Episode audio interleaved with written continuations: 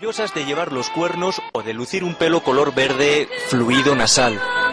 Divinos de la muerte y a la calle. No son frikis, bueno, a lo mejor un poco, aunque ellos prefieren llamarse cosplayers. Es la afición a ponerte en el traje de los personajes de ficción que te gustan. Si usted se encontrara a estos personajes, lo más seguro es que pusiera esta cara o fuera el primero en cruzar la calle. Iba con una guadaña de dos metros por la calle y la gente se asustaba cuando me veía. Cada vez más españoles guardan en el armario el traje de Superwoman o los peculiares atuendos que lucen sus ídolos del cómic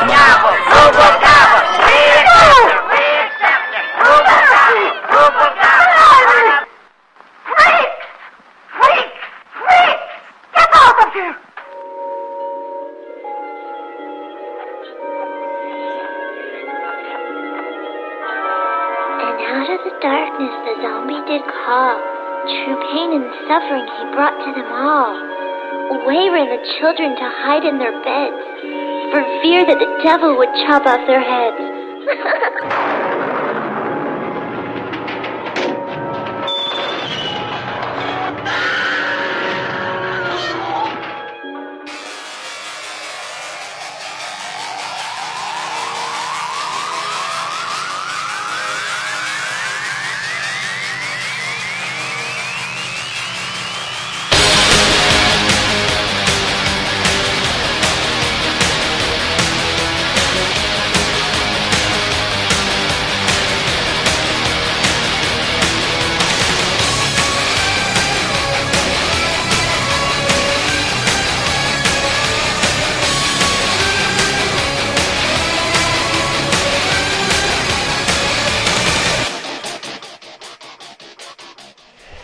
buenas tardes y bienvenidos una semana más, queridos amiguitos, a La Parada de los Monstruos. Ya sabéis, todos los sábados de 5 a 7 de la tarde en el 99.9 de la FM. El dial del infierno a través de internet en www.radioritmo.org.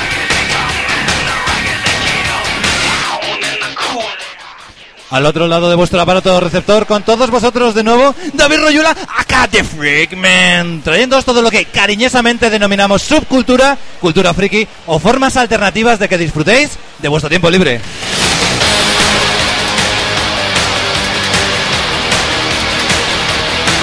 También recordaros que podéis escucharnos, amiguitos, en Radio Puede, Radio Mai, en el 102.8 de la FM, en la capital mañica, en Zaragoza, los jueves a las 17 horas. O también podéis escucharnos en New Wave Radio, en Nueva Onda Radio, en el 107.1 de la FM, en Puerto Llano, Royal City, en domingo a las 22 horas. Y os recomiendo que os tapéis los oídos. Porque podéis escucharnos... ¡En! FM, amiguitos. en el 103.4 de la FM, en A Coruña, los jueves a las 10 de la mañana. Y os presento a todo el Freak Team, amiguitos. Os presento en la sección dedicada a eh, la- eh, lo- el mejor cine de culto, Telón. Para mí es un placer dar la bienvenida de nuevo a Miguel Ángel Tejero. Muy buenas tardes. Buenas tardes a todos. Hace un calor que te Un fuerte aplauso para Miguel Ángel. Tejero, por favor. Señor. Tenemos un programa muy variado y hemos intentado adaptarlo a, a, a esta circunstancia que es Expo Manga. Así que esperemos que todos los amigos que aquí se reúnen eh, disfruten con nosotros. Y por supuesto también quiero un fuerte aplauso para B. Sánchez. Muy buenas tardes, B. Sánchez. Cada año que vengo soy más viejo y cada año me da más vergüenza que me vean pasarme por aquí.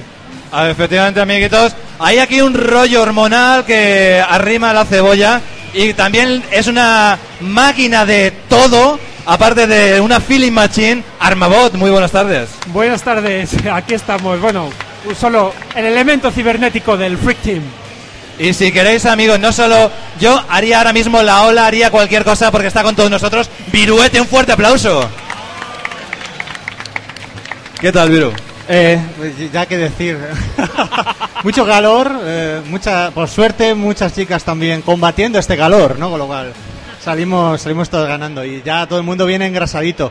Eh, quiero dar yo también un saludo a nuestro técnico de sección hoy, que es el Por señor- supuesto, Vato de Ramen Radio. Por supuesto, de Ramen Radio. Y colaborador ilustre de la parada, que diga, que diga algo. Cuéntanos, Vato. Saluda. Eh, Saluda. a- hoy, hoy soy el de la mesa, ya está. os dejo, os dejo a vosotros hablar El de la mesa. Y yo soy el de la mesa. El, Ike- el Ikea. Pues Sí, tenemos ese. a Vato, a Vato a los aparatos sin que eso quiera decir nada, amiguitos. Vato aparato. Vato eh. al aparato. Vato al aparato. Pato Aventuras. Así que si os parece lo que vamos a hacer es conocer los contenidos del programa de hoy en el sumario.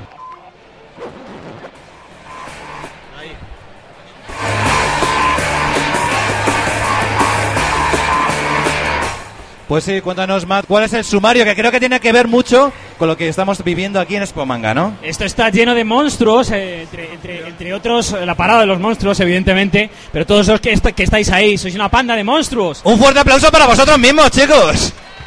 Vamos a arrancar hablando de una eh, un reality show que no se ha podido ver todavía aquí, que se emite en, eh, en Sci-Fi, que se llama Monster Man, un tío que hace efectos especiales. Luego vamos a hablar de Godzilla, ese pedazo de, de señor disfrazado de monstruo mítico. Luego vamos a recuperar, porque sabéis que nos gusta mucho la nostalgia, y vamos a recuperar lo que fue el sello Manga Video, eh, que a principio, mediados de los, de los 90 nos trajo esos sudores, esos primeros sudores. Esos primeros picores y no ¿eh? primaverales. Y, y mucho gore también.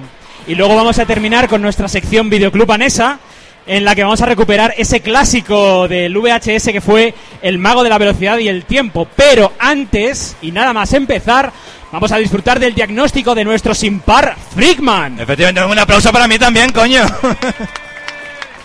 Pero antes de eso, amiguitos, vamos a recordaros que entre las 5 y 22 que son y las 7 y 20 y tantos, que es cuánto dura el programa, dos horas, vamos a regalar, eh, traeremos a Aurelio de cosplay original para que os llevéis una camiseta y un juego, un pack con todas las temporadas de campeones. Así que permaneced atentos. Ahora sí, vamos a escuchar el diagnóstico.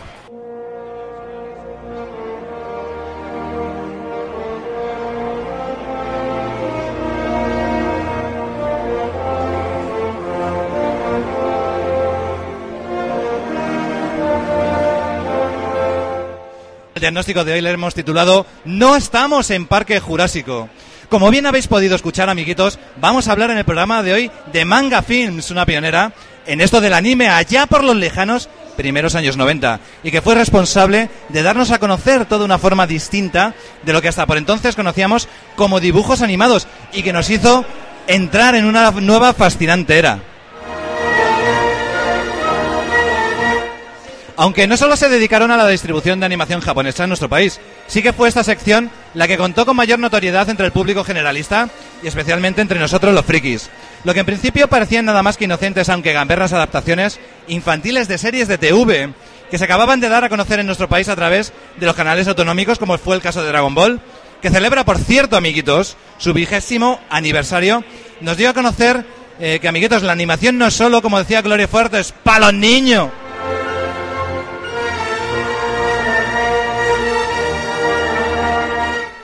Flipamos siendo adolescentes de 15 o 16 palos, viendo los desmembramientos y mutilaciones que se producían en películas señeras y violentas, como El puño de la estrella del norte o Ninja Scroll.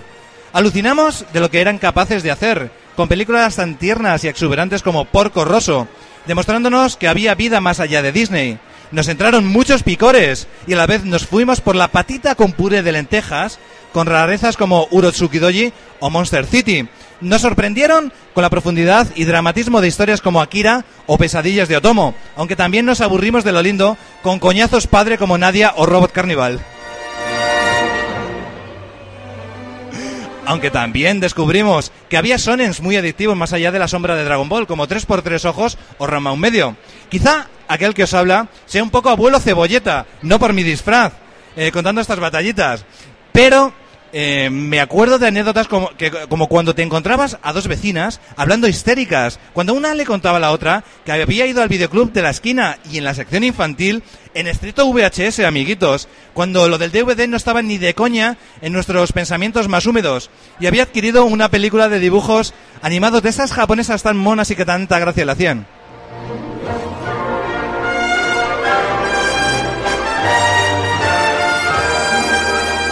Después de rebobinarla para reproducirla desde el principio, cosa habitual entonces y que nuestras nuevas generaciones no sufrirán para su alivio. Empezaron, empezaron a salir unos bichos con unos tentáculos que hacían unas cosas guarras y depravadas a las pobres colegialas protagonistas de la película. Por lo que tuvo que apagar ipso facto en la película y mandar los niños a la cama. Efectivamente, eran los picadores producidos por U- Urotsuki Doji. En definitiva, y sin querer parecer un dinosaurio, asistimos al nacimiento de una cultura llamada en su país de origen cultura otaku, y que se enclavaba perfectamente dentro de todo lo que cariñosamente denominamos subcultura, cultura friki o formas alternativas de disfrutar de vuestro tiempo libre.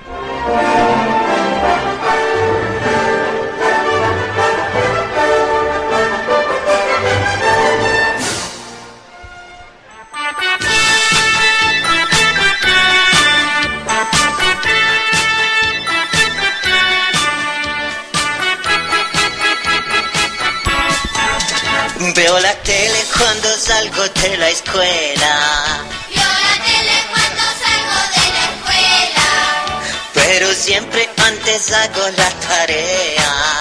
pero siempre antes hago la tarea. Que a la vez nos educa y entretiene. Vamos a ver.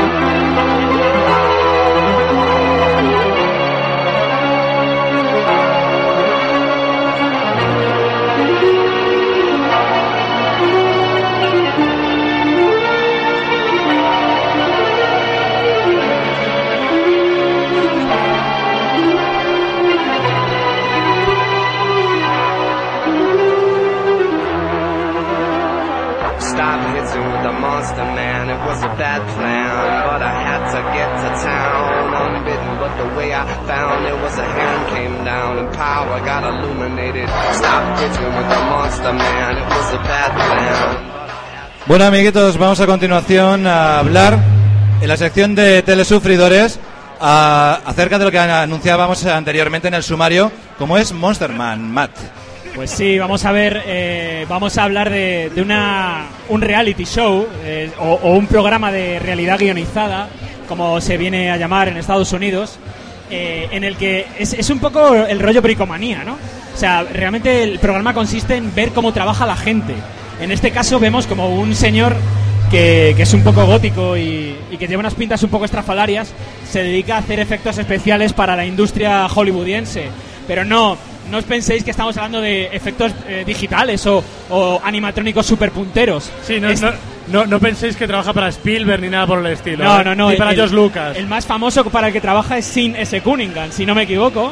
Sí, bueno, tela. Y, y- y entonces este Monster Man, que es un, un creador de, de monstruos, como su propio nombre indica, pues eh, semanalmente nos deleita con, con sus neuras, con los problemas familiares, eh, con, Sí, con él los problemas normal luego, ¿eh? los problemas que tiene en el taller con su jefe.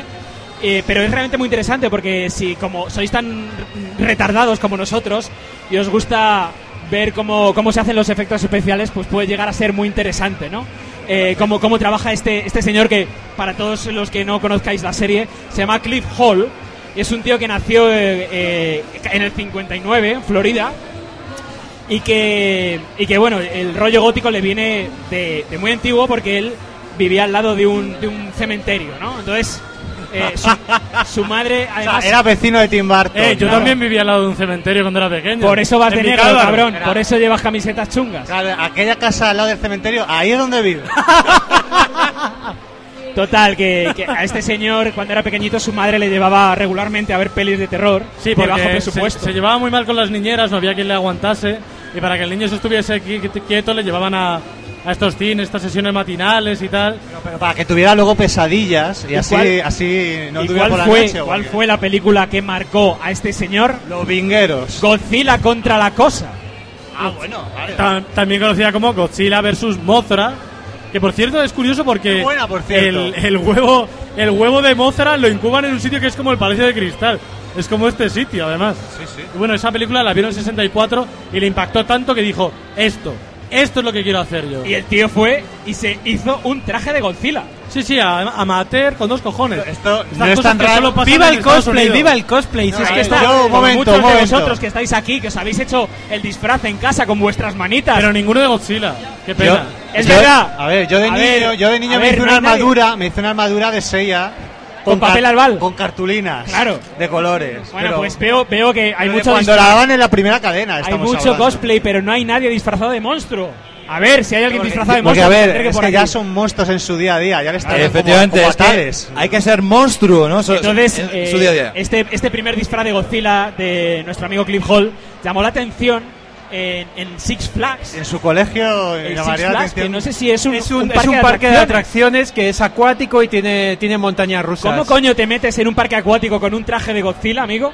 Pues para estar muy metido en el papel. Yo lo, yo lo único que sé es que mi hermana y mis primos americanos una mañana se fueron todos a Six Flags y a mí no Y me te dejaron. con unos cupones y a mí me dejaron en casa. Eso te pasa Home por, Alone. por ser solo, monstruo. Solo en casa está basado en la vida de Armando. Pero con unos cupones de qué? ¿Del Taco Bell o qué? ¿De descuento de 50 céntimos en el menú familiar o...? Bueno, lo ignoro, eso fue hace muchos años. Yo era, yo era Bueno, un niño, pues Me que encantan no, las que no anécdotas de usaste- Armabot, ¿eh? Que no usaste los cupones de descuento que te dejaron, tío. Y ahora te arrepientes. Vamos, Dices, Uy, que este- ¿quién pillará ese euro de ahorro? ¿Quién lo pillará ahora?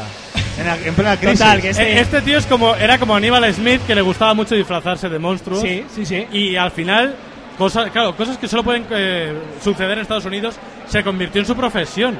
¿Cómo fueron esos inicios profesionales? Bueno, pues el tío, como es lógico y normal en, en- para triunfar en Estados Unidos, en el mundo del show business, del entertainment, te tienes, te tienes que ir a, a Los Ángeles, te, te tienes que ir a Hollywood. Entonces, en el- los, los 80, él se, se cogió el petate, se fue para allá y montó su propia empresa de efectos especiales, Imagination Productions, que eh, aparte de hacer cosas para Vaya pedazo de freak. para hacer eh, pelis de, de bajo presupuesto y tal, le incluyó uno de sus trajes de Godzilla en La Gran Aventura de Pee-Wee. Eh, esa, esa película en la que... Barsen- Chihuahua. Barsen, cuéntanos en qué momento podemos ver a ese traje de Godzilla, además Bueno, a- interpretado por él, por el mismo Cliff Hall. A nuestro amigo Cliff Hall le podemos ver en dos momentos. Uno no está acreditado, que es como uno de los. eh, creo que eran los hijos de Satán o algo así, que eran una pandilla de moteros.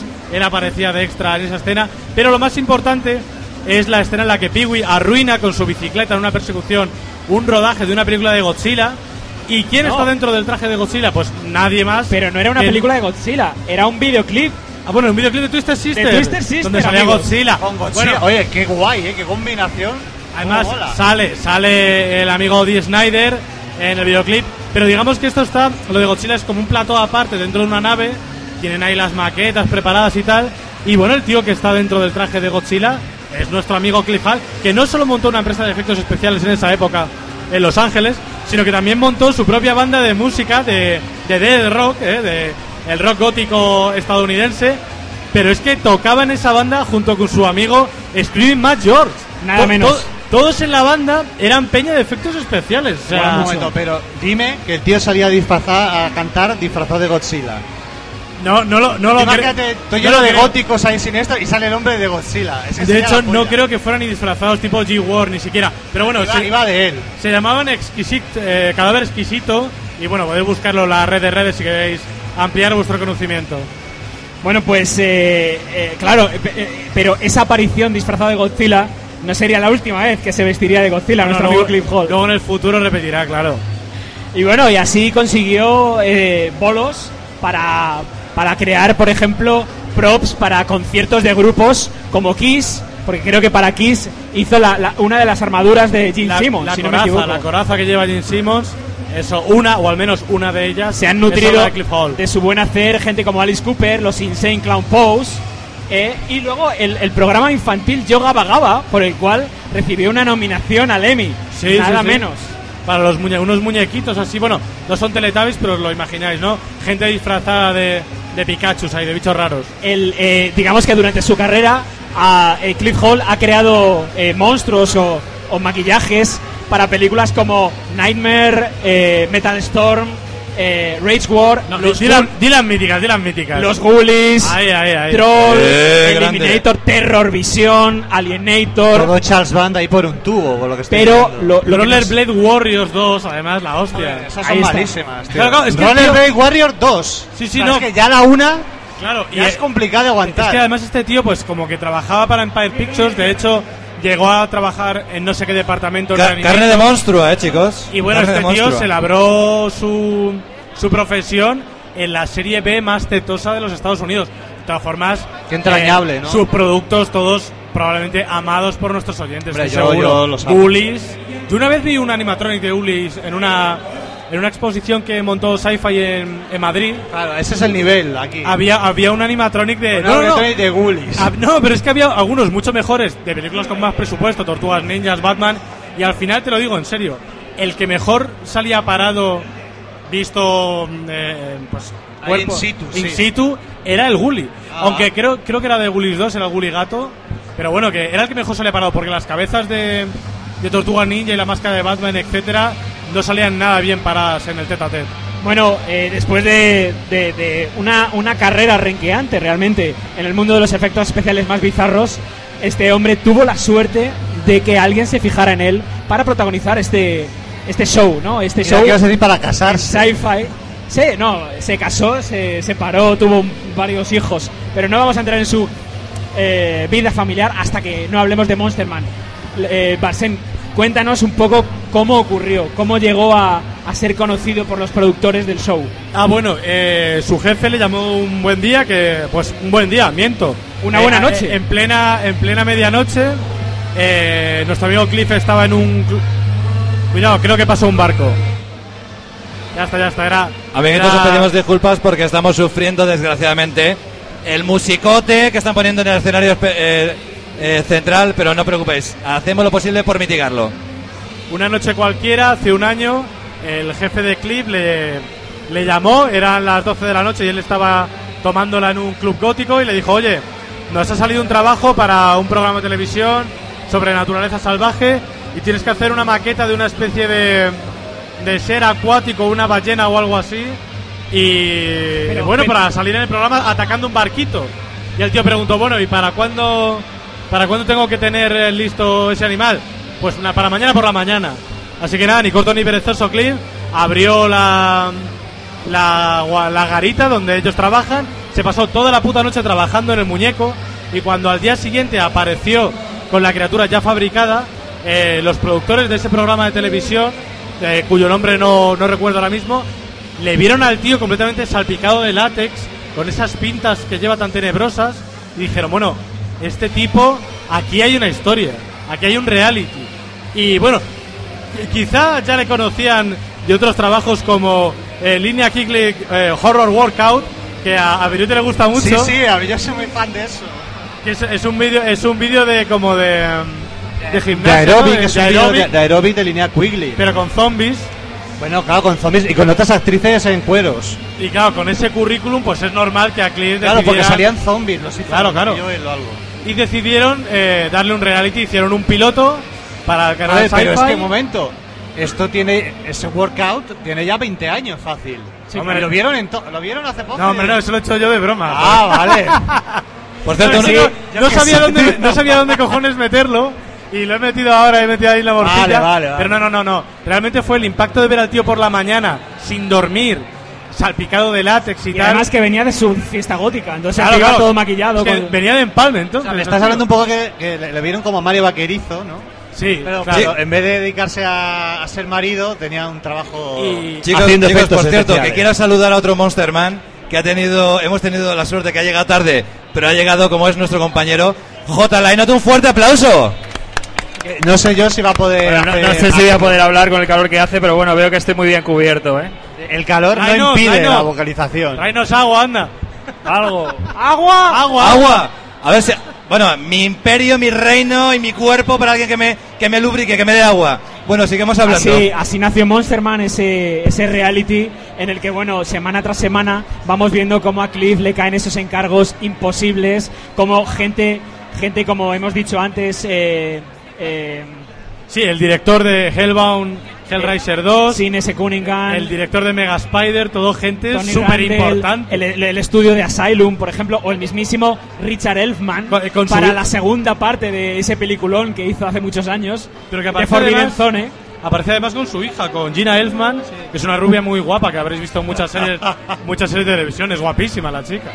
Y entonces semana tras semana va cumpliendo esos encargos siempre al borde, ¿no? Es, Nunca hay siempre- tiempo. Siempre, le cuesta mucho, siempre termina tarifando con su hija. Incluso se permite el lujo de ir a hacer eh, investigación, que le muerda un perro Tra- de presa. trabajo de campo. eh, nadar con tiburones, eh, ir a un sitio lleno de cucarachas para averiguar Inspirarse. cómo se mueven esos bichos. Vamos, relleno del más absoluto. Lo más divertido es verle trabajar y verle cómo con esa espuma de látex y con esos eh, materiales, digamos, bastante caseros, es capaz de crear muy rápidamente estos monstruos, ¿no? Me recuerda un poco por lo que cuentas a esta del rey de las tartas, ¿no? Es que Que es ese tipo, es ese tipo de reality, claro. La Lo que- familia por un lado, luego el trabajo muy artesanal por y otro. aquí hay muchas veces que se repite un leitmotiv que es muy interesante, es eh, desbancará el CGI, los eh, efectos por ordenador desbancarán a los efectos físicos y siempre está esa pugna que siempre gana los efectos físicos por muy cutres que sean, porque a mí me ha sorprendido el nivel tan bajo de los efectos que logra este tío. Ya, ya lo has dicho, ya lo tenía que decir. Es que encima es un tío, No. es, es un tío cutre.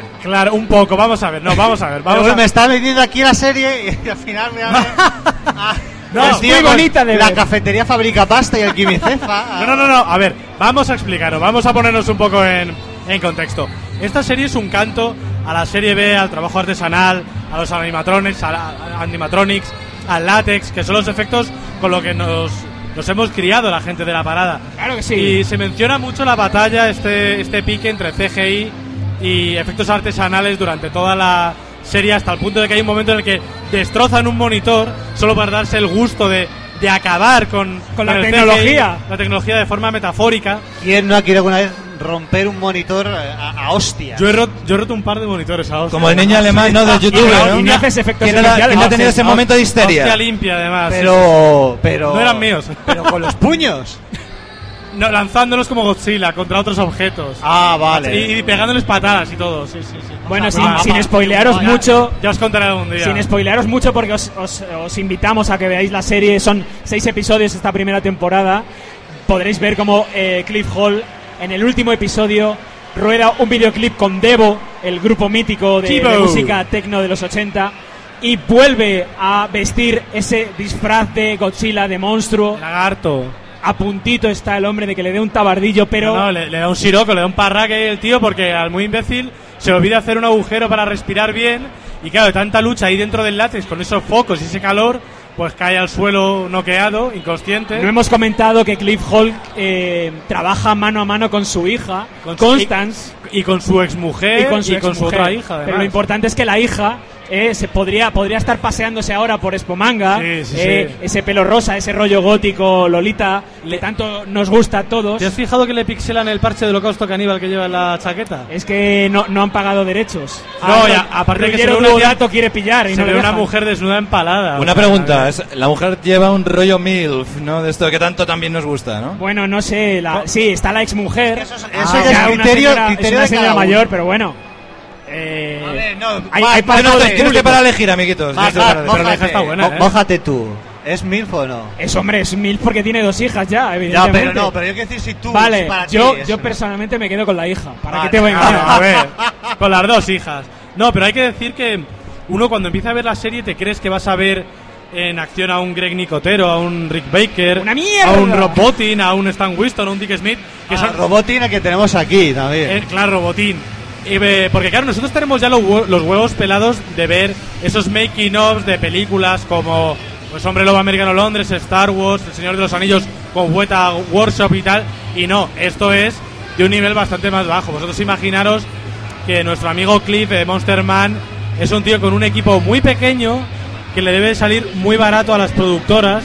Entonces van eh, la gente, los directores y productores que van a hacer películas de bajo presupuesto, le contratan para que haga unos efectos que yo voy a decir una cosa.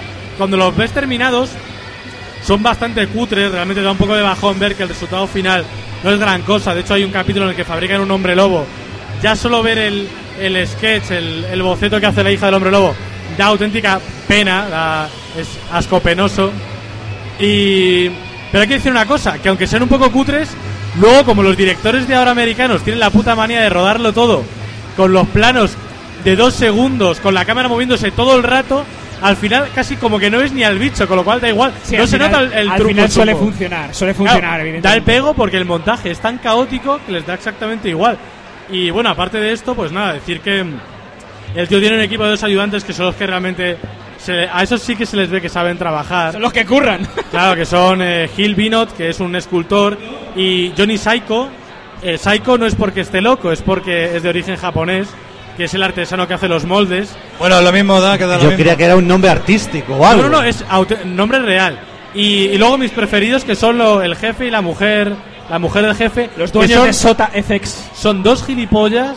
De O sea, marca él, mayor. él es una angustia, es un tonto del culo y ella directamente es subnormal, pero directamente. Y mola mucho porque Cliff al final me ha caído bien porque es un tío que trabaja muy relajado, le gusta mucho su trabajo y los tíos son unos agonías que lo único que hacen es meterle prisa y el tío, bueno, pues es un tío simpático, afable, aunque parezca que, que te va que va a entrar en tu casa por la noche y va a cuchillar a toda tu familia, porque hay que ver las pintas que tiene el tío.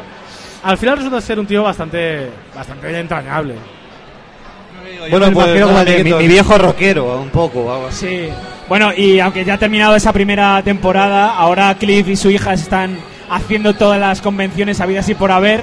Y creo que ya se ha firmado por una segunda temporada. Así que tenemos Monster Man para rato, amiguitos. Yo en la segunda temporada me gustaría ver un poco más de más carnaza, más reality, más vida personal. Tú Me que gustaría quieres ver a, a Constance en la ducha. No, claro, no, me gustaría Reverso. ver, me gustaría ver que Constance se liga a Gil, al, al escultor, que el padre lo vea mal, que hay un conflicto ahí, que traiga un novio que no le guste.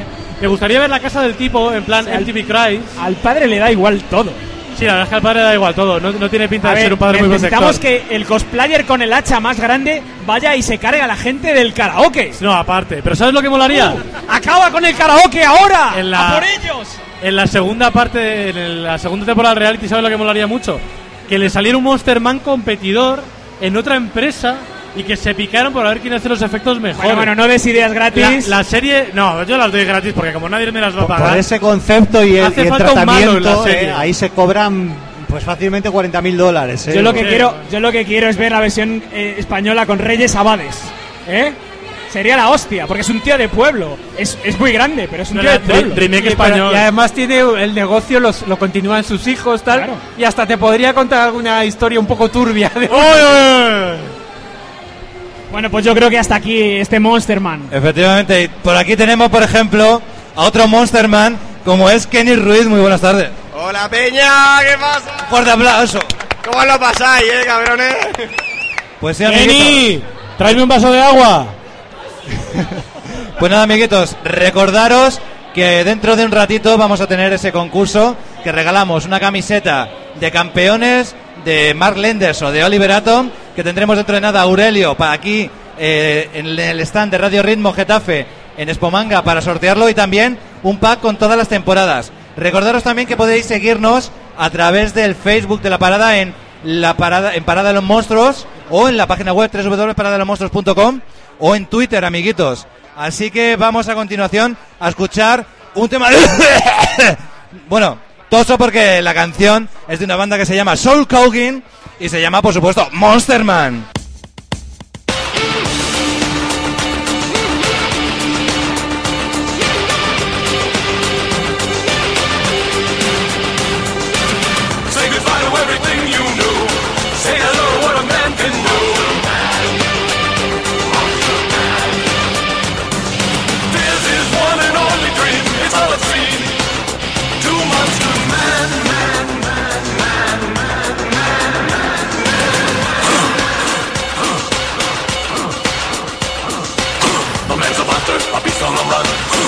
He's a virus you can't stop with a gun. Mutant plans from a mind insane. Loud screams, growls of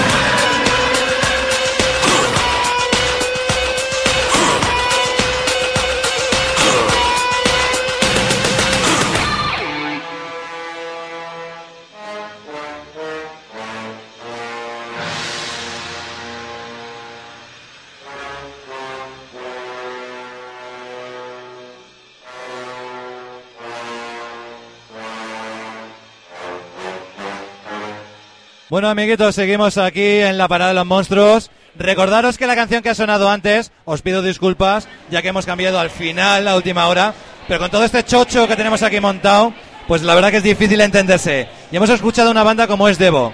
A continuación, si hablábamos antes de Monster Man, como uno de nuestros monstruos favoritos de ese reality de la sección Telesufridores, ahora vamos a continuación a empezar un especial que hemos anunciado al comienzo del programa, como es el de Godzilla. ¿Quién empieza? Bueno, pues empiezo yo. ¿Por qué no? ¿Por qué no? Eh, yo que estoy lleno de escamas. Claro, vosotros. ¿Tú estás lleno de escamas o de escama? Que no es lo mismo. Me escama el tema. Me escama bastante estar aquí puesto en este en esta garita. En fin, vamos a hablar del monstruo por antonomasia, el Monstruo monstruo nipón, gigante, por antonomasia. el, el gran mito del Kaiju Eiga, que bueno, no sé si casi prefiero eh, poner un poco a los eh, oyentes En en un contexto, un pequeño contexto histórico, explicarles un poco el caldo de, culsi- eh, de cultivo que, que sucedió en su día para la aparición de Godzilla. Godzilla aparece en un momento en el que la, a la Toho se le ha caído una eh, Una lentilla. una producción una, una gran superproducción eh, están sin un guion y, y bueno a Dice, vamos a hacer algo. Tomoyuki eh, Tanaka se le ocurre una idea de un monstruo gigante. Qué casualidad que se le ocurre eh, justo eh, en el mismo año en el que se estrena la película del monstruo de tiempos remotos. Muy buena, por cierto. 53, Muy buena, Qué por grande. cierto. que tiene básicamente el mismo, El mismo argumento. argumento que, que Godzilla. Esto sumado a, al fenómeno que fue en Japón eh, la película de King Kong. Había muchas ganas en, en Japón de hacer una película de monstruos. Sobre todo el que más ganas tenía era el técnico de efectos especiales Eiji eh, Suburaya. Uno de los grandes de los efectos especiales en Japón. el- ¿eh? uno de los grandes padres o el gran padre de los efectos especiales en Japón. Un tío con una biografía muy interesante. Y bueno, hay que decir que cuando se fraguó un poco el, el guion, eh, la historia, el argumentista que contrataron era el escritor de ciencia ficción eh, Shigeru Kayama, pues eh, influyó mucho el hecho de que eh, Japón actualmente estaba eh, ocupada por las tropas estadounidenses, habían salido de una Segunda Guerra Mundial en la que habían sufrido el horror de, de la bomba atómica. Recordad, pues, en fin, en agosto de 1945, eh, el día 6 de agosto caía la bomba sobre Hiroshima, a los tres días caía sobre Nagasaki, y todo este terror atómico tiene una influencia brutal para la gestación de- del monstruo. Claro, de- no, de no Godzilla. olvidemos que es la época en la que en Estados Unidos también se hacen películas de terror atómico, pero desde otra perspectiva. Pues eh, Claro. películas de insectos gigantes, pues la humanidad en peligro, todas estas cosas de las eh, sanguijuelas gigantes, el ataque de los monstruos cangrejos. El cariz siempre era distinto. Las películas de Godzilla siempre Claro. tienen un aire mucho más catastrofista, derrotista, oscuro. Efectivamente. Porque Ah. claro, las películas de ciencia ficción estadounidenses se hacían desde el bando de los gana- felices ganadores. Sí, y era un error y al final siempre se ganaba. Atacaban muchas veces eh, zonas rurales también, ¿no? Godzilla se caracteriza porque ataca a un, un núcleo urbano como El como monstruo es del pueblo. Claro, no es un monstruo del pueblo. No es de provincias. Godzilla, Gojira, que viene de viene de la fusión de Gorira, que es gorila, y de y de Kujira, que es ballena. O sea que Godzilla podría ser en origen Godzilla una- es en la niebla, ¿no? Sí, sí, Bueno, una especie de, de ballena, si, ballena simiesca, una cosa muy rara. Las ballenas Eh, son, son un mamífero, o sea que todo, todo es intentarlo. Sí, sí, es verdad. Bueno, a lo Todo mejor es si- ponerse, si, todo- lo- si los metemos juntos a los dos en una piscina, lo mismo conseguimos algo. En, un, Pero en bueno, el jacuzzi. en el All jacuzzi. you need is love. eh, se descartó hacer a Godzilla, construir a Godzilla en base al stop motion, que era lo que en un principio querían hacer, exactamente igual que King Kong y el tiempo, el monstruo de los tiempos remotos, porque eh, llevaba demasiado tiempo, o sea, hubiera costado producir unos 7 años y eso era inviable para los planes del Atojo, así que nada, decidieron pues disfrazar a un tío lo mejor que pudieran de, Godzilla y meterlo en un, en un plató en el que se había construido pues una, una ciudad hecha de maquetas. Quedaba muy bien el pego porque la primera película, como todo transcurre de noche, los ataques son muy bonitos porque son muy tenebrosos, muy espectrales, pues al final la película da bastante el pego. ¿Y qué os puedo decir de, de Godzilla, de Japón bajo, bajo el terror? Eh, que fue un pelotazo, fue la producción más cara de el cine japonés hasta el momento, triplicaba el, el, el presupuesto de las demás producciones Claro, es anteriores. que aunque hoy en día tenga esta aureola de, de cutrez entrañable, no, Godzilla en su día era una superproducción. y estaba, y bueno, y aguanta bastante. La pasado el película aguanta muy bien. Y la Bueno. película es Fue un original. exitazo en todo el Tiene mundo. 60 años casi ya, pero se ve de manera bastante entretenida. ¿eh? Sí, O además sea, tiene un tono eh, mucho más dramático, mucho es más una película de terror, es una película de... que luego que luego se perdió y ya hablaremos de ello. Y pero sí que lo que se ocurrió con esta película original es que empezó la tradición de que esta película cuando llegaba a Estados Unidos Ah. era redialogada en el en el en la traducción e incluso se, se rodaron nuevas escenas con un con un personaje americano occidental que era un periodista para este montaje americano entonces ahora mismo pues existe el montaje original japonés y la versión americana que ha venido a ser la occidental Sí, pero bueno, yo creo que en la Tojo tampoco se, se quejaban porque conseguían ventas fuera de, de, su, de su país a un mercado tan importante No, como es americano. y y como bueno. dije eso fue ya la costumbre de aquí en adelante Sí, de poner ahí unos americanos eh, hablando a, a cámara o algo por el estilo para, para disimular. Tardaron muy poco en hacer la secuela, tardaron como cinco meses. Cinco meses ya vieron que esto era lo inven- inventaos algo que hay que hacer otra. No, pero como, como la película se hizo a trancas y barrancas en muy poco tiempo, funcionó bien, pero tampoco fue un pelotazo y probablemente esa es la razón de que tardaran tantos años en hacer otra parte más, porque todavía no era seguro que Godzilla Sí, fuera la segunda- franquicia que es La ahora. segunda fue para aprovechar el traje, decorados, un poco este tema de que estaba la producción en marcha. Pero claro, no se lo montaron muy bien porque, en fin, el, el combate principal sucedía como 45 minutos antes del fin de la película. No, el clímax no estaba nada conseguido. Eh, Es que en la secuela, eh, a ver, en Godzilla, pues eh, aparece un monstruo tal, eh, ataca a Japón, los militares no pueden hacer nada, lo destruye todo, pero había un científico que tiene un arma y se lo carga una especie de bacteria, que se lo come. Eso es la primera parte, sí. Pero en la segunda ya aparece Godzilla. De la nada. De la Es nada. Es otro Godzilla, Es teóricamente. otro, sí, dicen que es otro. Bueno, es que no hemos Pero- hablado del origen eh, en la película de Godzilla. Es que nunca se cuenta. Bueno, así siempre- dicen, sí, una. siempre- siempre se cuenta La mal. mutación, no sé se qué. supone que es un dinosaurio un Godzillasaurus o algo Pero eso así. lo sabes por la película que hicieron en el Ya, 92. Y además hay distintos orígenes y tal. Sí que. No, eh, un momento, un momento, un momento. Que no se nos escape este tío. Hay un tío que nos está intentando corregir. A ver, a ver, ¿cómo que no? ¿Cómo que no? A ver, acércate, acércate. Eh, A ver. a ver el listo, que venga, que venga. A ver, el de Godzilla, que venga, el que decía que no. Vamos a ver. Venga, ven para acá. No el, ori- quiere. el A origen ver, auténtico espera. de Godzilla. Vamos, ver, vamos. ¿Cuál es el origen auténtico de Godzilla? De Godzilla es, es primo mío, va a decir. Lo que, No, lo que yo creo que siempre. Dice que no lo va a decir. Es el tema de la, ¡Cobarde! de la radioactividad. Ya sea Pecador porque de la al- Tiran una bomba H que despierta a un dinosaurio, lo muta un poco, le, da, le Claro. confiere poderes. A ver, Es la peli de Hollywood, tío. O sea, No, no, no, no. No, tienes ni, No, no, no aquí tienes ni estamos hablando idea, de, tío. de la tojo ya, japonesa. sí, ya sé que estáis hablando del género japonés, pero lo de la bomba H es lo de la peli de Hollywood, No te- tío. Las pruebas en las islas francesas. Nada, nada, nada. Claro, pero esas son, esas son. Estamos hablando de una bomba H que tira en la película del 54 y despierta al dinosaurio que está ahí en las marismas en el hielo y le confiere poderes. Porque los dinosaurios rayos por la boca no soltaban. Pero es el origen de la primera película. Sí, sí, y, y ¿Qué no no te sé, oímos? entiendo. Bueno, da igual. Que estaba- nos estaba apuntando que era el origen de la película Yankee. La película de Ancha es directamente una mutación. No hay Claro, un, claro. Son- a ver, eh, la película previo. es una iguana. ¿sabes? Es literalmente una iguana que estaba allí. Y... Sí, sí.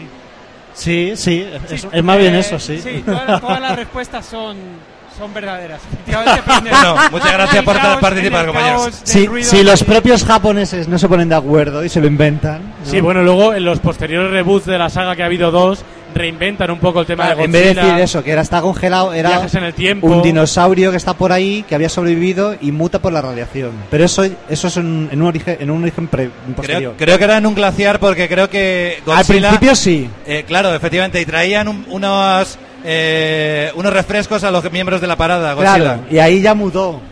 Eran, mu- eran eh, Bueno, pero vamos, vamos a hablar de la, la que nos mola, de King Kong versus Godzilla. Que bueno, sí, porque la segunda es flojita. esa sí que fue un pelotazo. Además, No, yo creo que es la y- más, la más taquillera de toda la saga de Godzilla. Era la película más taquillera porque, pues, eh, como has dicho tú antes, Ebarsen, eh, King Kong, claro, King Kong eh, había tenido mucho éxito en Japón y querían, querían juntarlo, así que pidieron permiso a la RKO para, para usarlo. Había una idea americana que era enfrentar a King Kong contra un Frankenstein gigante. No, no, pero al final Pero esa idea no, se abandonó Un Frankenstein, vale, pon aquí a Godzilla. Y Y bueno, como dice, como nos apuntan por aquí, de repente King Kong es inmenso, ¿no? Porque King Kong tenía un tamaño más. La Claro. King Kong se subía al Empire State Building, pero Godzilla lo, lo, lo pasaría por delante, ¿no? O sea.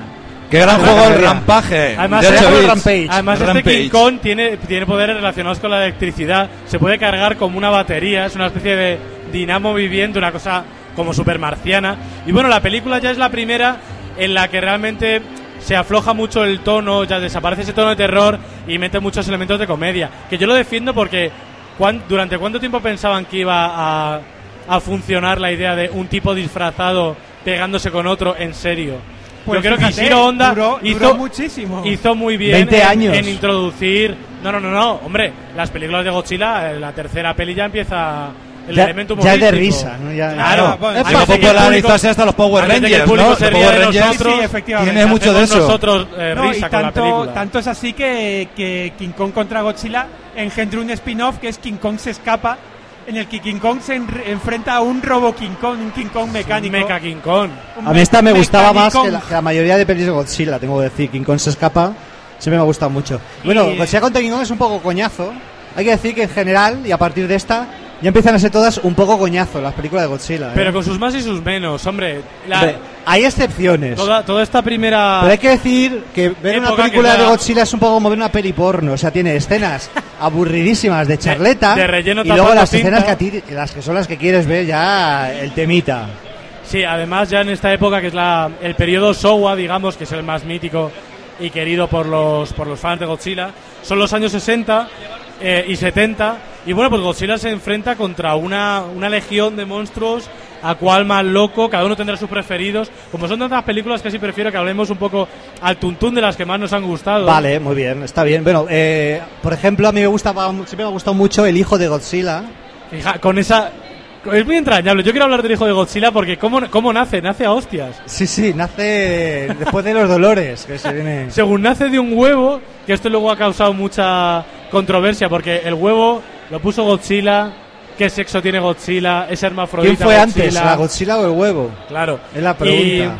Y, y el hijo de Godzilla, este ninja, nace del huevo, pero porque lo abren unas mantis religiosas gigantes. Sí, como venga ya, Y le dan una paliza, claro, se lo quieren comer. Se lo quieren comer que se creen que no está maduro. el y según nace, eh, ya, ya le están dando estopa, pero, pero, pero bien, además, ¿eh? Es que me gusta porque hay mogollón de monstruos. O sea, está las mantis gigantes que me encantan como estaban sí, da hechas. miedito. La araña gigante, aquella spaiga. Luego, ese rollo de, de- de exploración de cavernas. Hay que decir que hay una serie de películas que en vez de ser atacando Tokio es Godzilla que está en una isla Sí. y que vive Sus dos hábitats más... tranquilamente ahí en la isla. Durmiendo porque duerme mucho. Durmiendo porque- Me, me gusta porque Godzilla entre peli y peli duerme durante años. No, no, incluso en algunas se ve cómo se echa la siesta. O sea, sí, sí, sí. En el hijo de Godzilla está durmiendo la siesta y que el le hijo jode. no le deja descansar, tío. O sea, que Y está. además, es que es muy curioso porque el hijo, para ser un reptil, Es muy feo el Es hijo como- puta, ¿eh?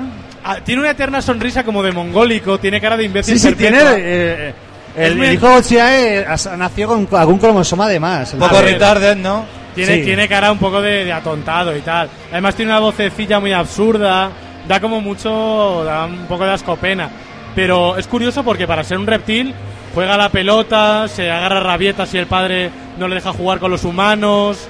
eh, tiene que aprender del padre que le va enseñando cómo lanzar rayos y tal. Co- come melones. le, le jode cuando efectivamente cuando está echándose la siesta al padre. Y bueno, un, un personaje un poco división de A mí lo que me gusta, no tanto el personaje, el personaje me da igual. Pero la película en sí, hijo de Godzilla, me parece que tiene un, ri- tiene un ritmillo. que no muchas de las pelis, por ejemplo, los monstruos atacan la Tierra.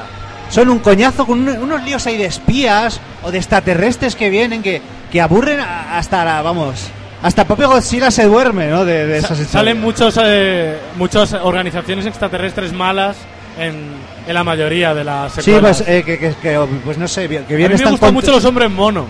¿Cuáles Unos- son los hombres que son monos? como simios. ¿De cuál es esa? Pues es que, no sé si era, creo que no era la de Dora. Por ahí una de esas. Bo- que son como monos. Efectivamente. Y luego yo soy muy fan de las gemelitas de. Mothra, que están controladas por dos. ¿Cómo cantan? ¿Cómo cantan? Dos, no, no, me- no lo recuerdo, pero son dos. dos Mosura, Mosura, ya, sí, sí. Mosura. Las Peanuts, háblanos de las Peanuts. Eh, pues no sé, son dos gemelas, dos gemelas Tiene peanuts la cosa. japonesas diminutas en la película. Eran las. Las diminu no, no las, las diminutas, las A- a- gemelitas, ¿cómo las A, llamaban? Aelitas o no, Aelitas es una Ah, película no rusa. recuerdo el nombre de la película. Y sé Aelinas, que, Aelinas. sé que en un momento dado hasta cambiaron de actrices, renovaron. Eran ahí, más eh. feas las sustitutas. Claro, claro. Pero bueno. Podrían haber puesto quizá las gemelas estas, las, las piercing, ¿no? Podían- en los remakes las podrían haber incluido, ¿verdad? Las piercing. Sí. Bueno, el hijo de Godzilla yo la vi en el cine. ¿Qué dices? En un cine de barrio que desapareció hace ya entre 25 Pero y donde 30 se años. tienen que ver las películas de Godzilla. Y- y no como un pajero en casa con los risquetos. Te- En un cine de verano. Tengo leves recuerdos de ello ahí, trauma, trauma. Pues yo no, yo no vi, yo no la vi en el cine. Encerrado Pero en era el- niño, en era el niño cuarto ya. que olía a cuco, como yo, claro, a ver. bueno, a ver, vas Pero bueno, alguna de, esta hubo- época que te gusta. Aunque creo que todavía nos, nos queda un poquito, que- creo que también hubo videojuegos. No, no, no, un espérate. ¿no? Merchandising, todo lo que quieras, pero hablaremos después. Vale, vale. Vamos a hablar un Eh, poco. de esta de esta etapa, mira, hombre, de las más bonitas, a ver, en general a mí casi Bonitas, todas- además, Casi todas sea. me gustan, son súper bonitas de ver, depende de la copia que tengas porque a veces el escope lo cortan y hacen salvajadas con la película. Suelen llegarnos a España copias americanas un poco manipuladas y tal, pero bueno, en fin. Y por no mencionar Godzilla contra Motra, que es una de las más bonitas, de las más chulas, Mm. pues yo mencionaría la de Dora, porque el monstruo me gusta mucho. La burbuja tóxica. No se parece, no es el típico reptil o el típico cangrejo enorme que se enfrenta a Godzilla. Es como una especie de, de montaña de, de polución, de fango, de ciénago contaminado. Las películas de Godzilla suelen tener siempre mensaje ecologista y mensaje antinuclear, por lo general, de una forma más o menos soterrada dependiendo de la película. Y me gusta mucho la de Dora porque también es muy yeye, es muy de los Sí, 60, sí, claro. tiene muchas cosas de psicodelia y De hecho, parece, esa peli. muchas veces parecen películas de los brincos o una de Sí, sí, estas de, sí. de Paco Martínez Soria cuando va a la discoteca. Esas discotecas que salen en las películas de Godzilla. Total, total, eh. Sí. Perdona que se interrumpa, pero os recuerdo a los oyentes que vamos a llegar a la hora de duración y ahora dentro de un ratito, cuando terminemos de hablar de Godzilla por ahí, haremos el concurso. Muy Así bien. que estar atentos. Vale. Sorteo. Sobre Edora, eh, que decías que es verdad que es una peli muy psicodélica. hay Edora la exploradora. Hay referencias a, a drogas y tiene incluso unas secuencias de animación de dibujos animados. Ah, ya, ya ni me un- acuerdo, que pero te bueno. dejan un poco ahí catacroker. Sí, son unos momentos ahí que te explican un poco el origen de Edora y tal, en, que son únicos de esta película. Vamos. Oye, y si los, los reboots y los remakes nos los saltamos, porque yo creo que no están a la altura. En general son un poco rollo. No los he visto todos. La última saga que creo que era la de eh, Millennium, no la he visto. Pero la de los 90 me parece muy rollo. Bueno, bueno, espérate, hay que hablar de ello un poco. ¿Y la, pe- la peor de la primera era cuál? La que menos os gusta. Hostia, pues creo que. Yo la tengo muy clara. La de la isla de los. No sé si era. La isla de los monstruos. O la de Galien. ¿Había alguna, había alguna de estas que A ver, la de la isla de los monstruos no cuenta porque eso ni es una película ni es nada. Eso es hay un cacho, cachos de otras películas pegadas. Por eso digo que. No, pero la peor para mí es la de Gorgo y Superman se citan en Tokio. Ah, bueno, que es casposísimo. Con ese Uf. título, con ese título no Con me ese digas. ¿Cómo, cómo era? ¿Era Godzilla contra Megalón? Es, eh, Eh, creo que es lo- contra Megalón. Te lo confirmo sí. ahora en un segundo. Bueno, Gorgo y Superman se citan en Tokio, donde hace hasta la aparición un nuevo aliado de Godzilla que es Jet Jaguar, que es un, un Ultraman, porque estaba de moda Ultraman. Godzilla contra Megalón, sí.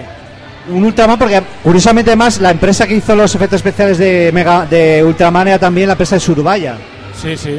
Entonces, pues aquí lo inventa un científico y le dan órdenes y en el doblaje dicen Superman, vea, no sé qué. Es que es un tío con que es como un cyborg, una armadura, ¿no? Y es, es o sea, es que es un coñazo de peli. Tiene pinta, tiene pinta.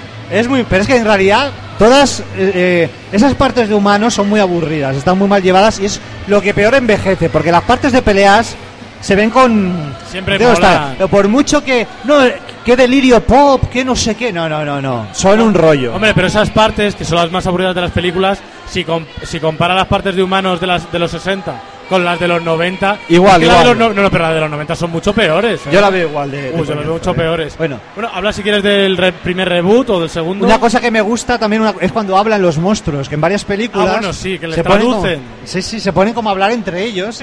y tienen, se gastan bromas, se ríen. Sí, no, ahí, se- claro. Y Godzilla dice, odio a los humanos. en una sí, de las sí. primeras traducciones que le hacen, una especie de telépata o intérprete de monstruos, dice lo que es obvio, que, que los humanos lo único que hacen es joder la marrana a Godzilla, molestarle, pero odia a la humanidad. En una de las de los monstruos del espacio, una de estas, hay una escena en que hablaban Mothra con Rodan y Godzilla.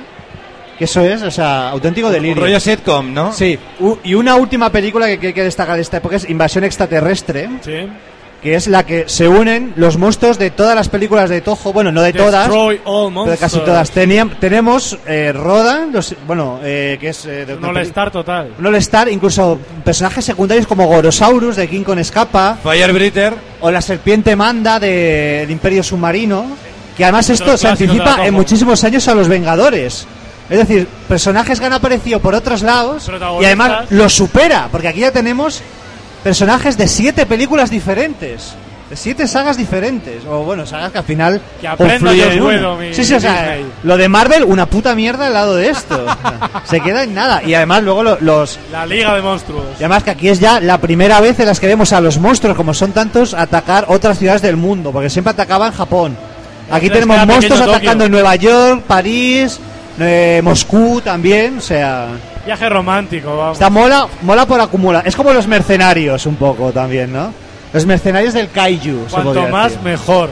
Más es Muy mejor. graciosa. Más grande es más espectáculo. Pero bueno, la última peli de la época clásica, que la Showa, que es del 70 y algo, que es la de 74-75, Del 75 contra contra Mechagodzilla, Mechagodzilla. pues es un fracaso. Pero- Eh, eh, en- y el tono es más apagado, no es tan divertida ni de Sí. coña. Es un Quieren poco volver a la seriedad. Oscurilla. en bueno, Estados Unidos se tristona. cachondean de ello abiertamente, ¿no? Y durante unos años hay un proyecto de hacer un Godzilla americano, además con Fred Decker y Steve Miner, estos grandes. eh, bueno, director. Fred Decker se quedó en. des- después de Robocop 3 ya nadie le volvió a dar una película a dirigir. No me Con lo bien que estaba El terror llama a su puerta, ¿no? Eh, y Steve Y la Miner. pandilla alucinante. Steve Miner, eh, la pandilla alucinante. Steve Miner que venía de hacer eh, videoclips, ¿no? Pero bueno, hizo, lo hizo después, pero eh, no sé si el videoclip de Take On Me era, no, ese era de Steve Barron a lo mejor. Pero bueno, muchos videoclips cosas así, pero el proyecto nunca nunca llegó a cristalizar. Iba a invadir Nueva York, no, o San Francisco, no me acuerdo. Pero bueno, no cristaliza. Los japos se terminan de cansar y dicen, vamos a reiniciar nosotros la saga. Y hacen el retorno, El retorno. el retorno de Godzilla. Aunque antes ya se ocupa Hanna Barbera de hacer su Ah, propia bueno, adaptación. Los dibujos de Arma, ¿qué tienes que decir de los dibujos de 77, Godzilla americanos? Los dibujos de apenas, Godzilla, apenas he podido ver más que algunos clips. En la bueno, YouTube hay. Decir que, que, claro, es un Godzilla muy raro, aparte de que esté adaptado a la animación muy simplificado, es mucho más dinosaurio, es verde, que es en lugar de ese tono tan Verde, es muy delgado, no tiene panza, porque Godzilla Claro. tiene una barriga cervecera No, de impresión. No camina tan erguido y tal. Y bueno, y luego ya imagino que siendo de Hanna pues seguro que hay algunos jóvenes que son Hay unos de- niños, sí, sí, pero hay Gotsuki, que es El sobrino. o- el sobrino de Godzilla, Qué asco, el Herbie. que es Pedazo de familia. Que es de tamaño humano y como muy gracioso, que tropieza y se cae y tal. y- Bueno, que eso mismo acabó ocurriéndole a. Bueno, A a Scooby-Doo. No, no, en- Ah. me estoy adelantando, pero en Godzilla Final Wars. Sí. eh, Minra, mi- Pero no es como acaba Gotsuki, conven- no es como- claro, que es un acaba- personaje el hijo dele- de Godzilla acaba, deleznable. acaba en una escala humana. Bueno, vamos entonces con el reboot primero, con el botón de Godzilla, donde es otra vez Godzilla malo. Aparece después de 30 años, porque esta peli solo tiene en cuenta la primera, es decir, todas las demás las ignoramos.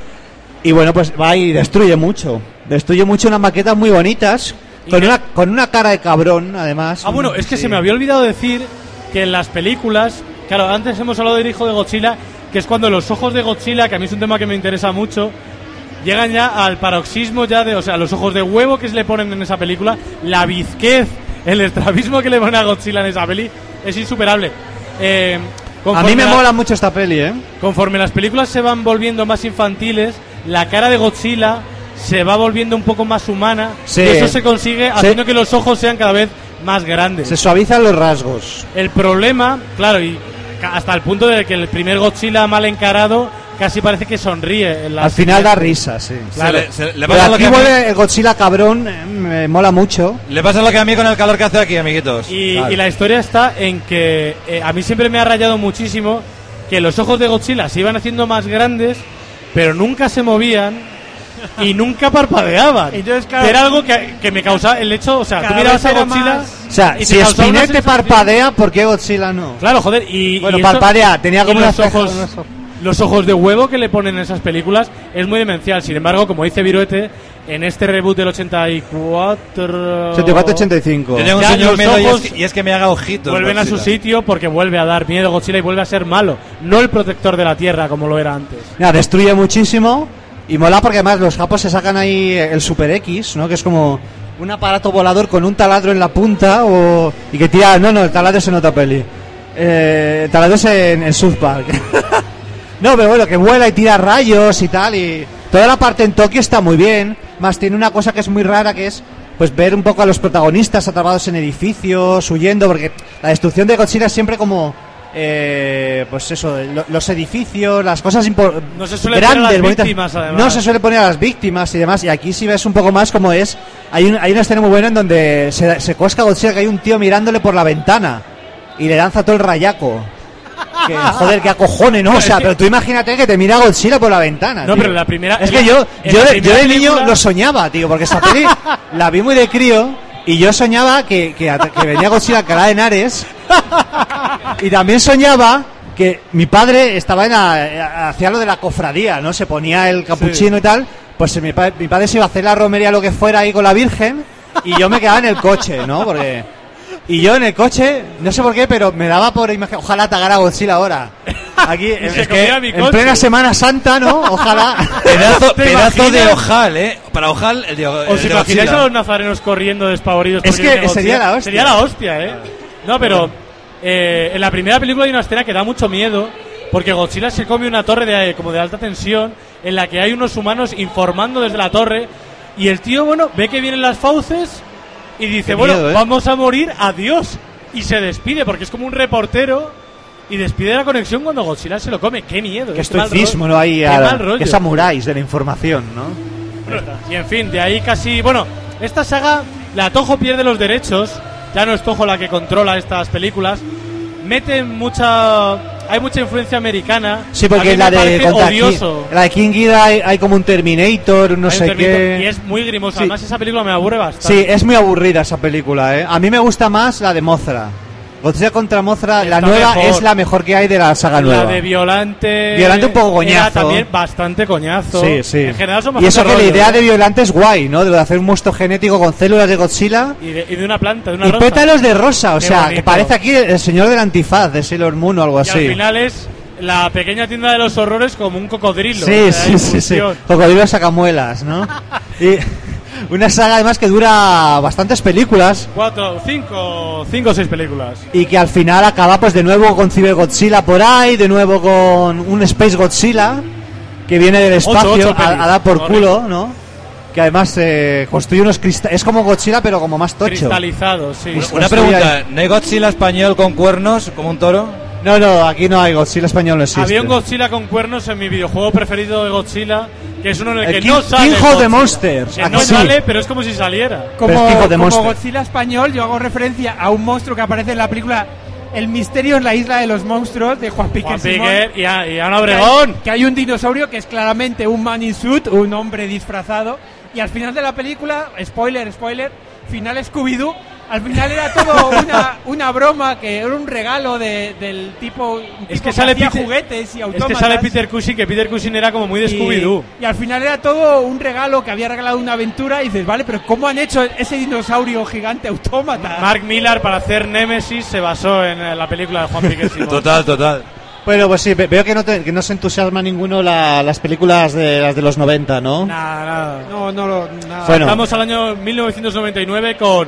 No, pero no vamos a hablar de Godzilla de Roland Emmerich. Ah, bueno, Sí. es que paso tanto del remake. No, yo Venga, tengo a ver. que No está decir- ¿Lo tan mal. Yo tengo que decir que, que yo he tirado muchas piedras en su momento. No, no llegué a verla en cine. Yo sí la vi en cine. Y luego ya, pasado el tiempo, hasta me la he comprado en DVD a precio razonable. E investigando, sé que, que desde Japón pusieron muchas condiciones a esta película. O sea, no, no se podían ver las víctimas de Godzilla, tenía... O sea, que es una película que tuvo muchos problemas detrás, detrás de ella. A mí, a mí, a ver. a- Si es que el es guion una pena el porque. guion y la idea tampoco era tan mala. No, el, el problema final que tienen es que no entienden que Godzilla tiene que ser gigantesco y mucho más mortal. O sea, que al final le maten unos cazas, cuatro cazas. O sea, eso es no entender al personaje. O sea, porque. Y que coma pescado. ¿Cómo va a comer pescado Godzilla? ¿Cuarto y mitad de, de- de emperador o qué, qué es esto? Entonces. Son detalles muy cutres, pero la peli es, la peli la- es entretenidilla. La credibilidad del público No, de los el, 90 el ya problema sabemos. es que veníamos de Parque Jurásico, película de la que se burlaban en el primer teaser de Godzilla. Y claro, no, no te puedes, no te puedes burlar de un Spielberg inspirado. Es Entonces, mediocre, ahí- pero. ahí queda.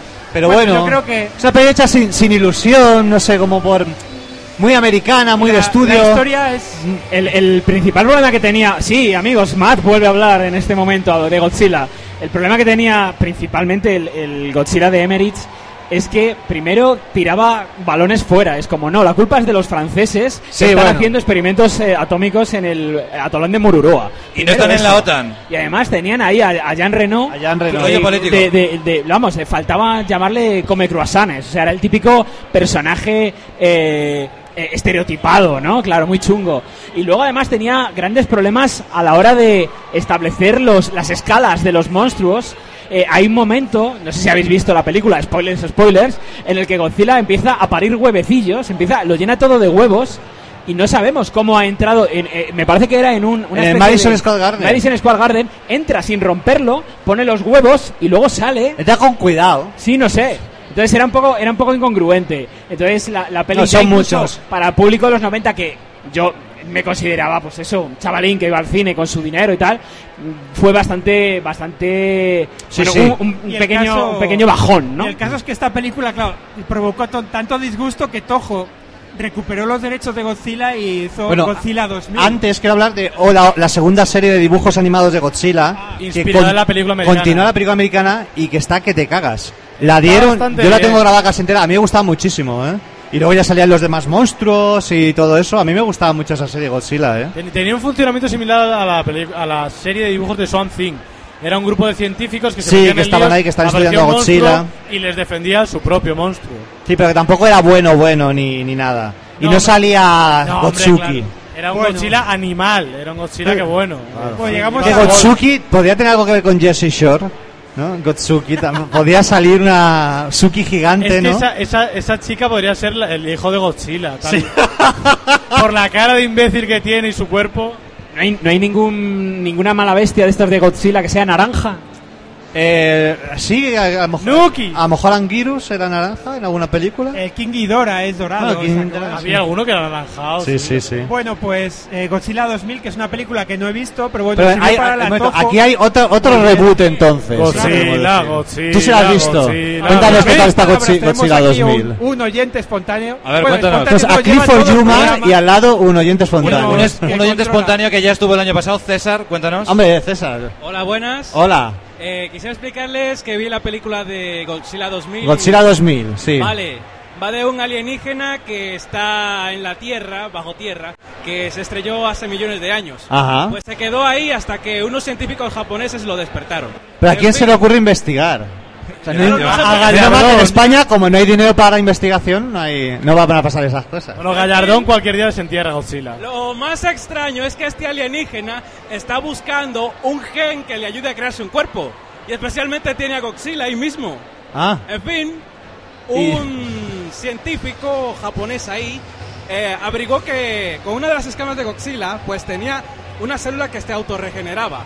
Pues cada vez que atacaban a Godzilla se veía que claro, claro. no tenía ningún Se daño. recupera. El nombre de la, de la célula le llamó regenerador G1. En fin, el, el alienígena este... De, de, Sí. de B. ¿no? Es laboratorios. Sí, que parece una, una clase de, pa- de platillo volante con un cañón al lado. En fin, es el, el bicho Bueno, bueno. este se enfrenta a Godzilla y se atacan mutuamente. Bueno, al final el monstruo este pues utili- saca unos tentáculos raros de energía ahí, atrapa a Godzilla y comienza a absorberle... Le, le chupa la vida, ¿no hay. Sí, más o menos. Me, me vas a chupar. La vida, la vida, he dicho, la vida. Bueno, Pues, amiguitos. Se transformó en algo parecido a Godzilla, pero al final Godzilla tuvo que meterse dentro de la boca. ¡Spoilers! No, no spoilemos más, no spoilemos más. Muchas gracias, César. Muchas Bueno, gracias. Yo creo que ya terminamos. No, yo quiero hablar de, de la mejor peli de esta Final época. Wars, ¿verdad? No, la mejor peli de esta época es Godzilla, Mothra, King Ghidorah, All Monsters, eh, Monsters All Out Attack.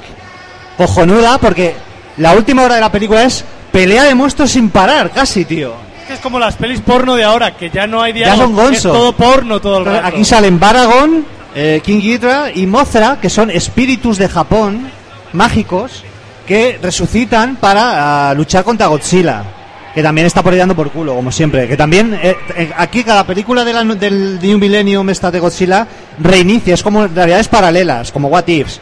Bueno, pues en esta sí empieza tal, sus humanos coñazo, pero hay una lucha entre Baragon y Godzilla guay, y luego ya cuando llegan a Tokio y se juntan para parar a Godzilla los tres, Ya la fiesta. eso, eh, bueno, yo me lo pasé. Unos planos aéreos, a ver, tiene unas cromas a veces un poco hinchas.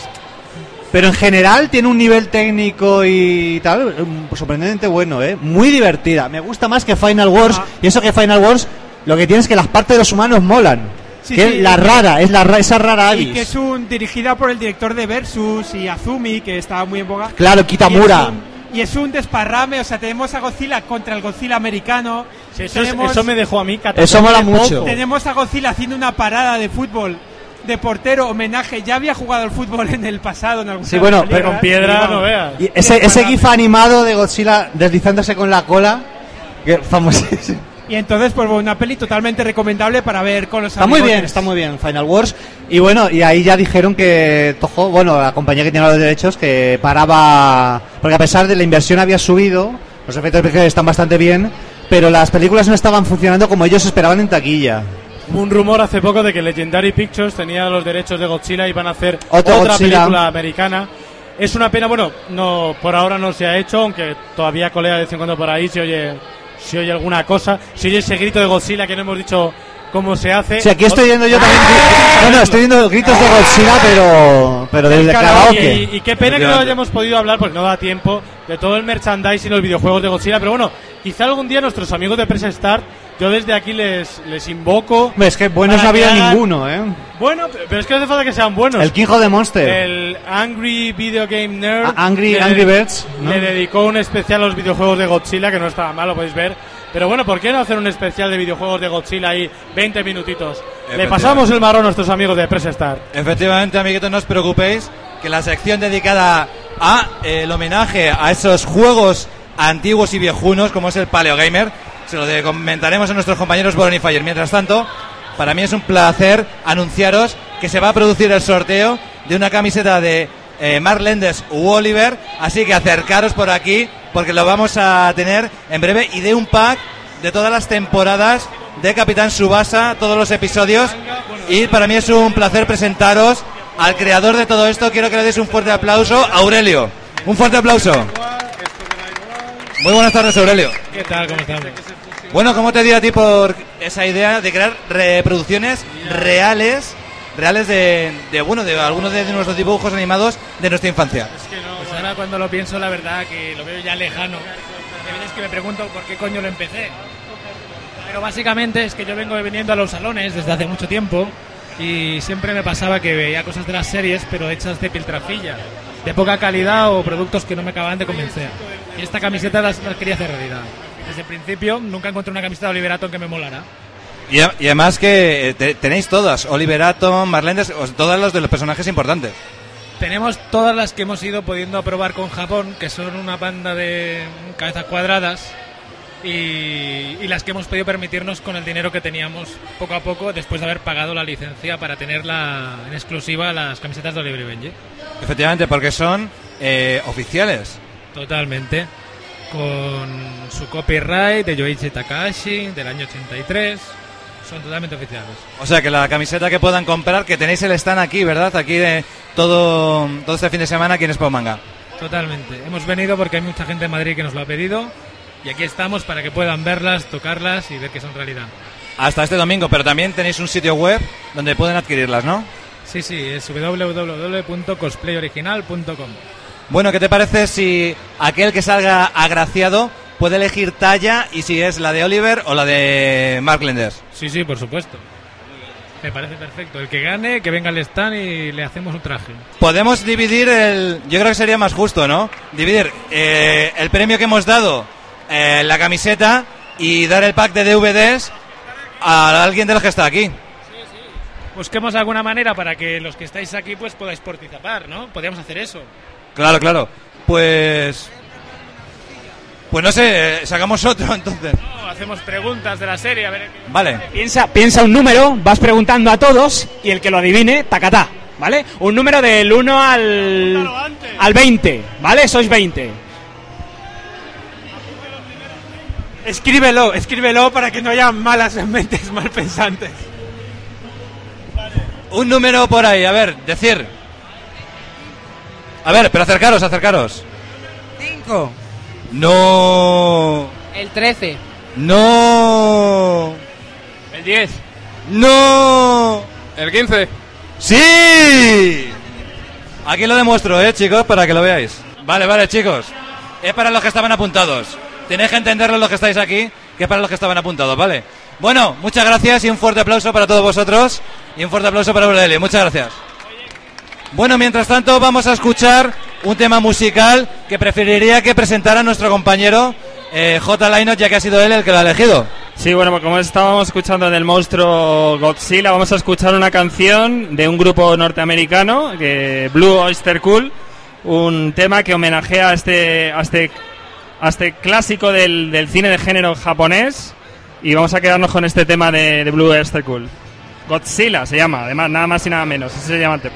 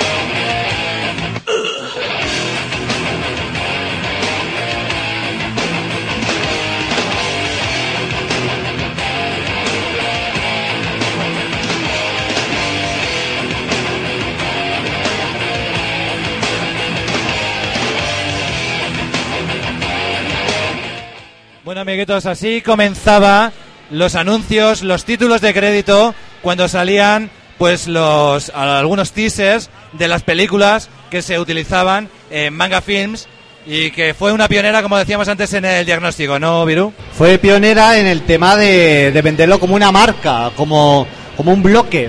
No fue pionera, ni en España, en ninguna parte del mundo, en ofrecer anime. Recordemos que, bueno, en, pues en todo Occidente existía esa tradición de los videoclubs, de, de traer series o películas pues machacadas, dos o tres capítulos por cinta.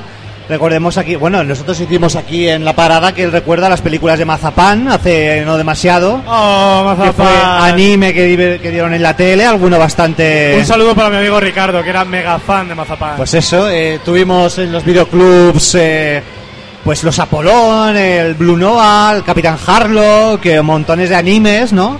Pero con manga ya llegó un poco el vendérnoslo como si fuera un anime adulto o, o más bien adolescente, ¿no? Porque claro, ellos decían, y esto es para adultos, ¿qué significa? Esto es para adolescentes, ¿no? Porque claro, tampoco hay que... Sí, sí, que el- el- la animación japonesa se quitó el, el estigma que tenía aquí de animación para niños y evidentemente eh, nos ilustró a todos con esas portadas sugerentes de algunos de los títulos que pasaremos a comentar ahora. Efectivamente, eh, hay que decir que esto también viene de un momento en el que pues el, el fandom americano empieza a avisar estas cosas, eh, hay más rece- una cierta receptividad En España en los cómics empiezan también a aparecer al los tema cómics japonés, el el fenómeno de Akira, que es esencial. El fenómeno de Akira. Para entender manga films es esencial. y esos 20 minutos de Metrópolis, ¿no? Que dieron Míticos, míticos de la míticos. persecución y eso, en moto. Y eso que Akira originalmente no lo, no lo trajo a España Manga Video, sino que No, porque lo no trajo existía. primero Record, Record Vision. Record Vision, sí. Y fue ahí, abrió la senda Akira, efectivamente.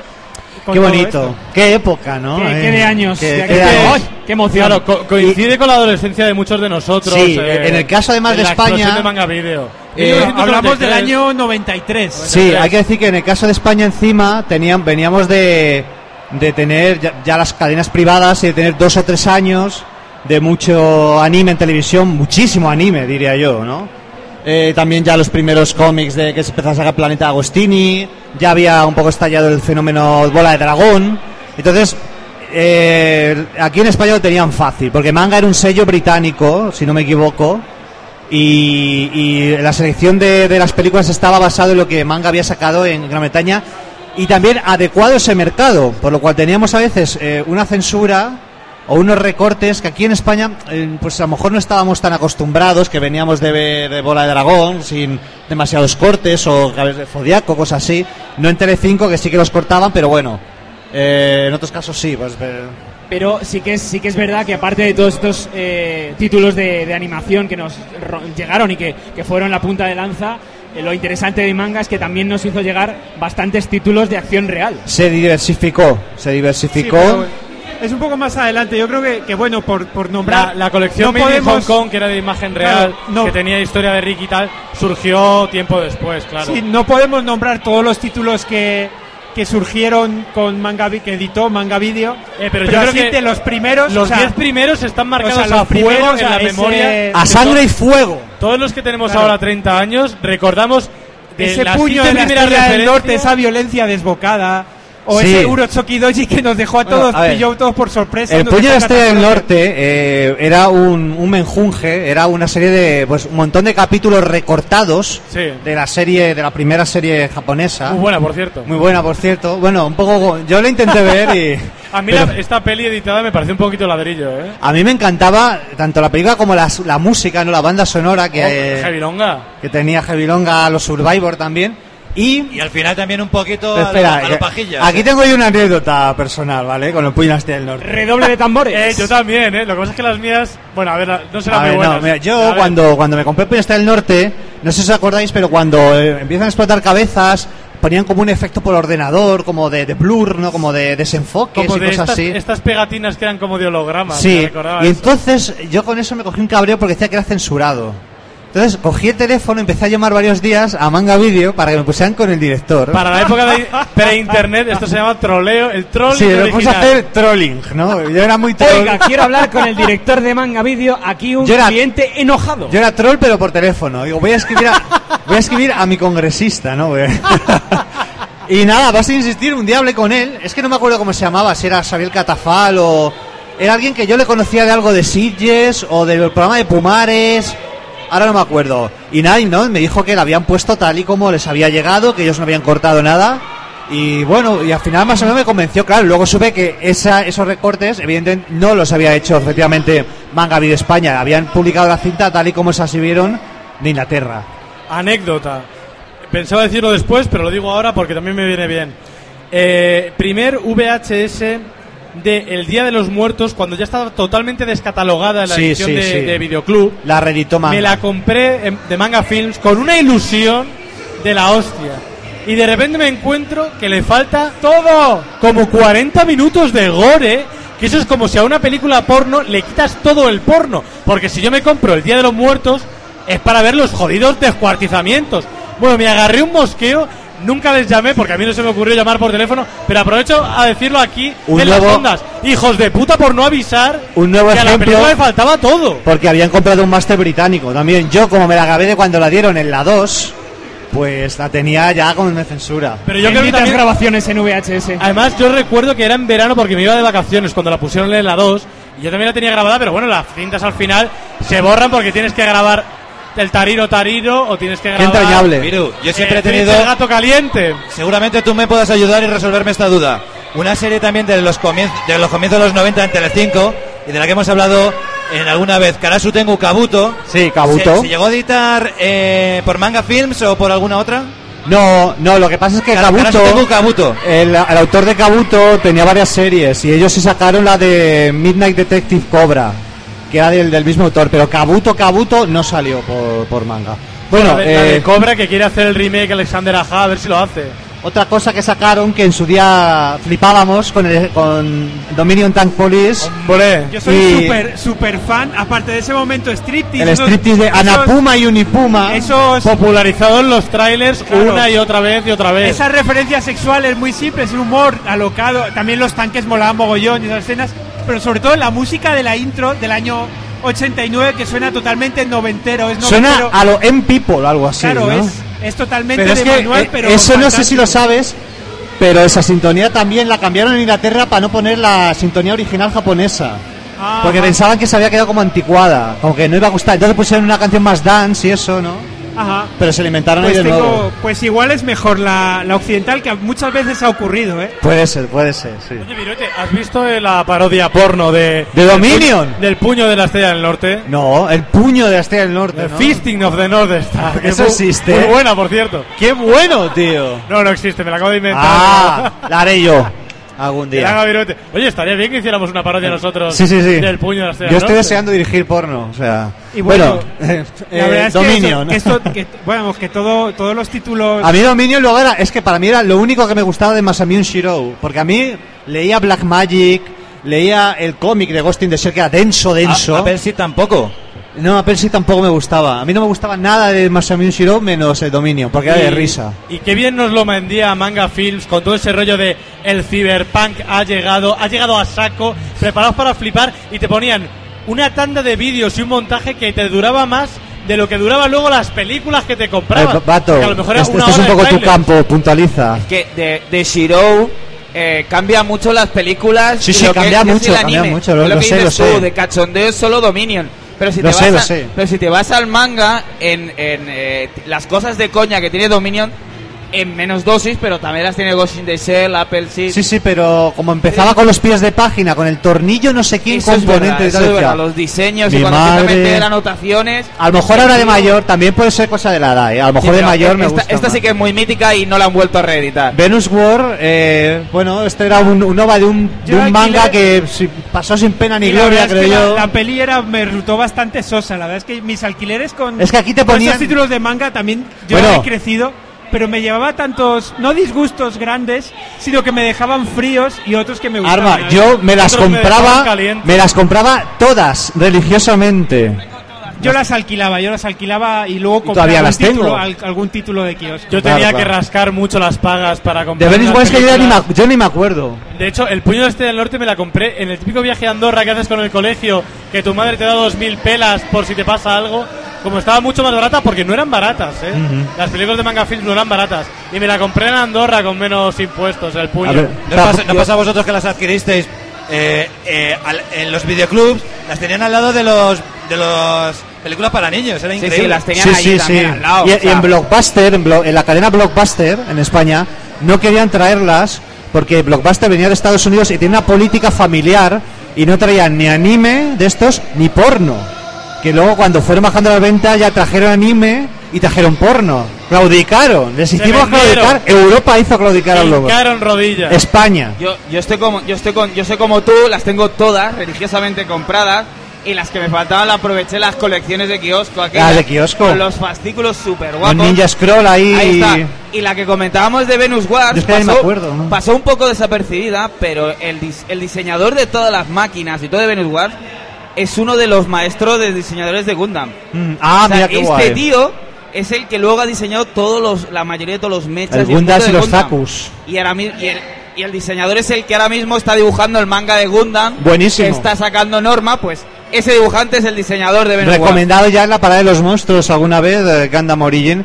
Bueno, yo creo vamos a hablar un poco ahora de Usukidoye, que era ya lo más mítico, la cinta que corrió por el cole, por el instituto, por el cole, depende de pero la ¿cómo edad. lo sabes? Prueba de ello es mi portada fotocopiada. Porque yo tenía una copia Bueno, pirata de yo, a mí no me la devolvieron.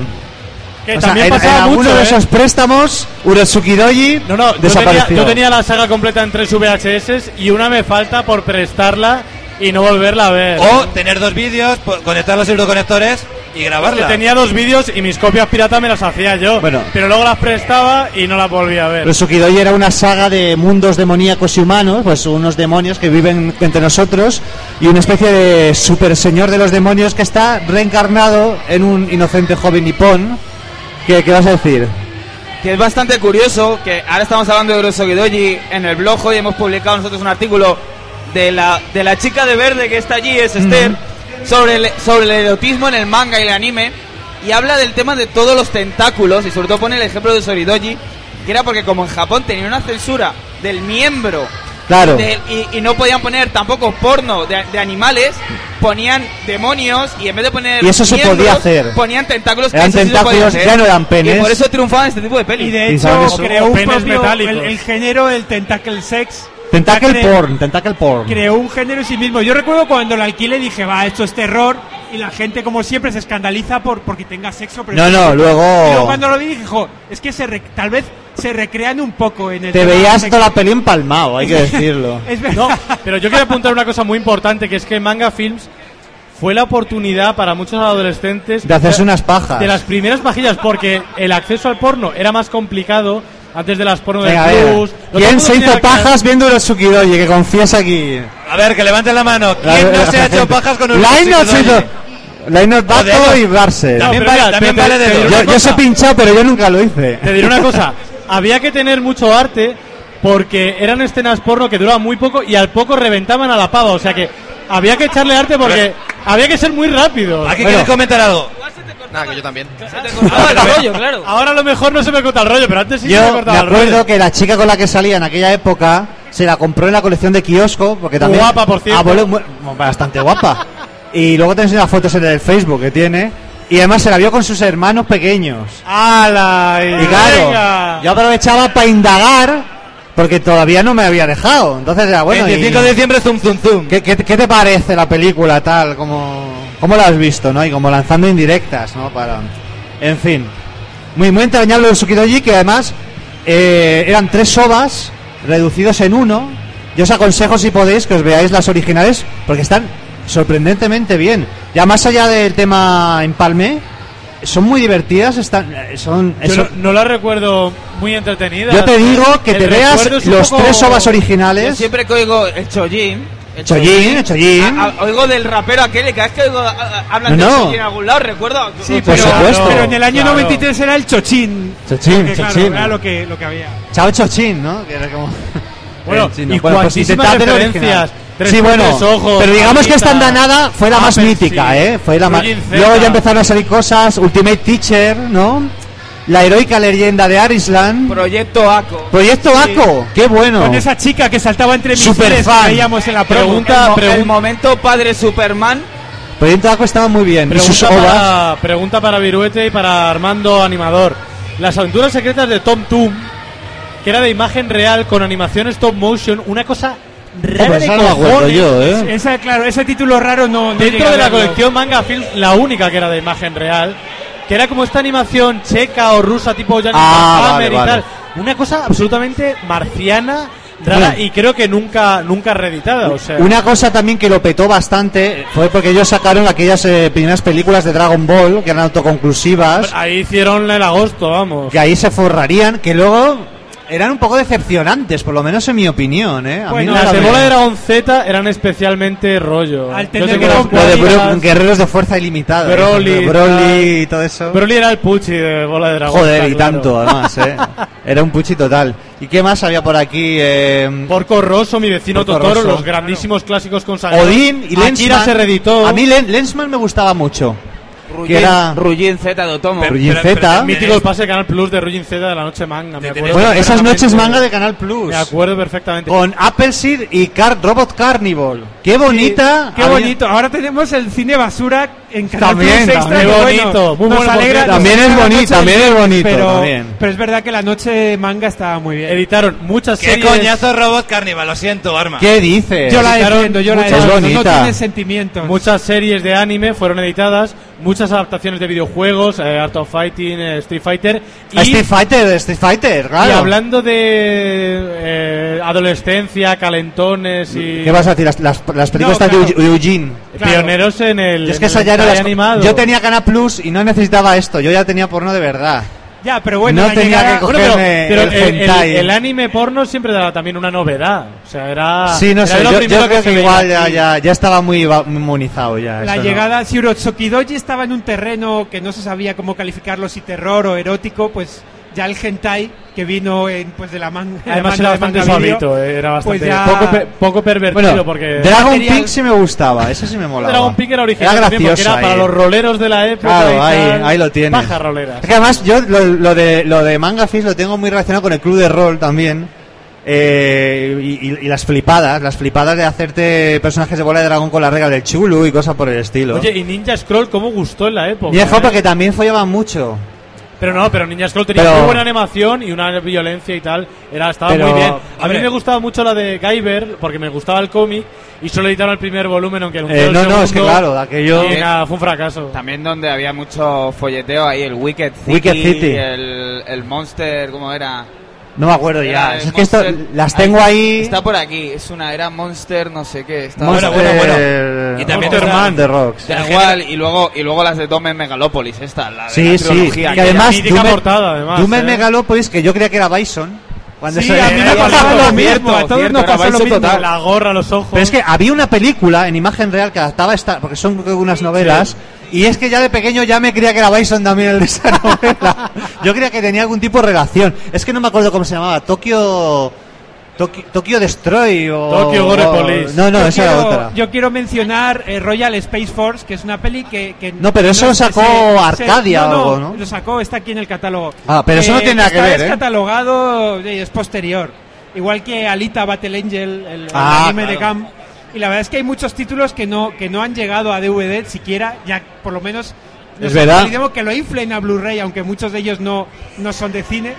Es verdad que hay muchos que, que están sin reeditar en DVD. Record, Record of the Lodos Wars también. Era, Eso lo llegaron a sacar también, ¿no? Hombre, sí, Lamu. Es que ya no me acuerdo. Películas de Lupin, Y Oh bueno, My Goddess, es que. Y yo Oh creo my que ya- goddess, tío. han editado- Ya podemos hablar de que bueno, de que este bombazo, pues bueno, sí que editó cantidad y cantidad de títulos, pero bueno, no se pudo mantener siempre. No, claro, y Manga Video empezó a diversificarse. y a ¿Acordás de sacar aquello de- del, del Como ¿cómo se llama? Sitges. El cazador eh, cazador de vampiros D, que ya Ah, había sí. sido editada Vampire previamente Hunter, sí. en España en una edición Hunter, sí. en una edición anterior que se llama Cazador de Espíritus. Yo tenía esa versión todavía, porque yo escudriñaba ahí los videoclubs. Y bueno- yo me acuerdo de irme de vacaciones a Denia y meterme en los videoclubs, a ver qué había por ahí, a ver si tenían anime que yo no había visto.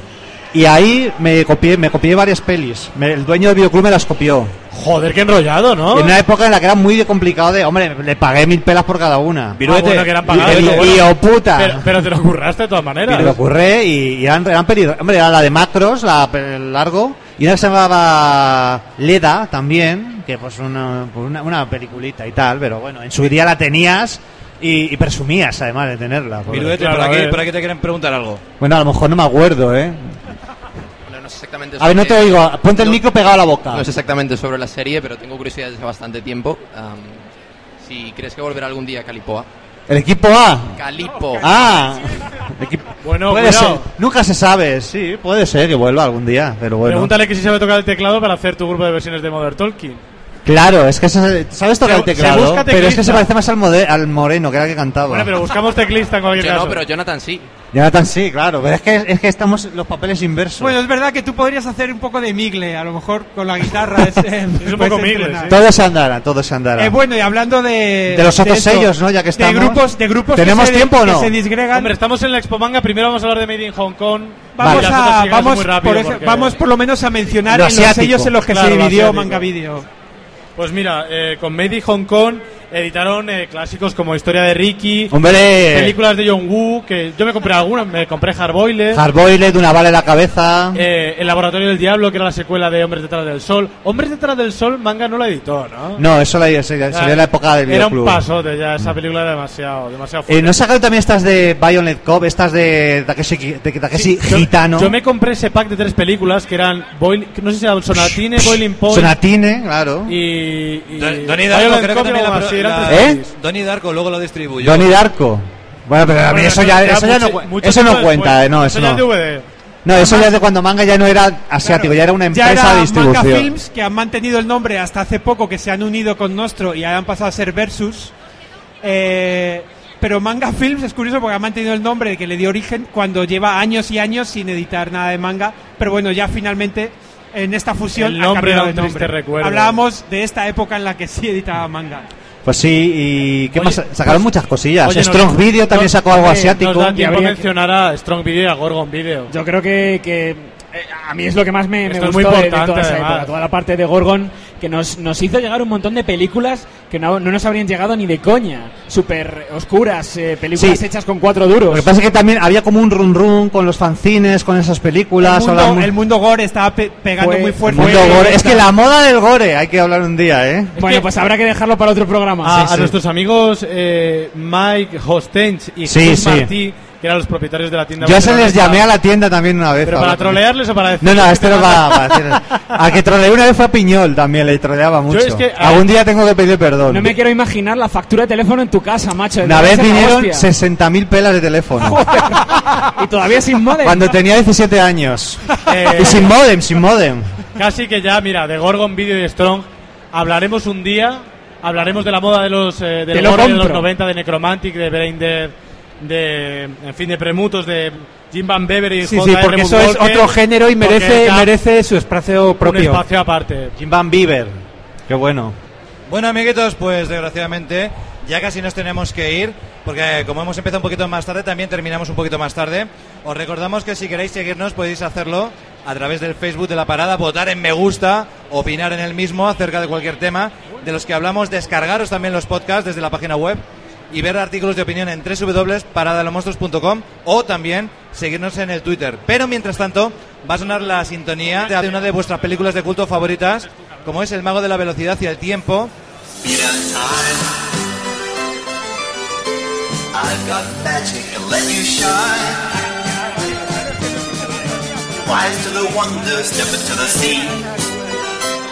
La, la, la.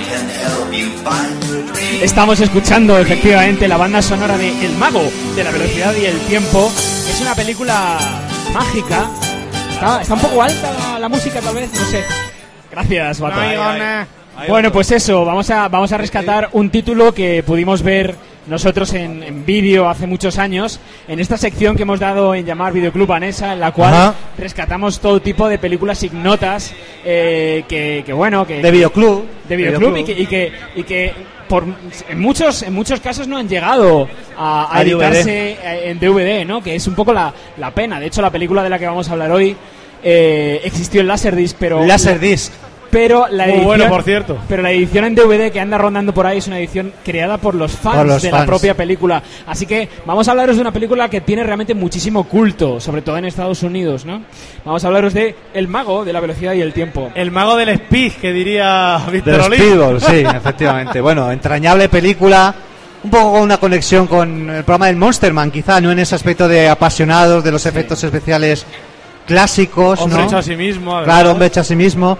Y un personaje muy curioso. ¿Cómo se llama el tipo que nunca tiene un nombre raro? Pues el, el creador de esta película y del fenómeno es Mike Dikloff. Un auténtico personaje. Hombre, ¿verdad? personaje, hombre orquesta autodidacta donde los haya.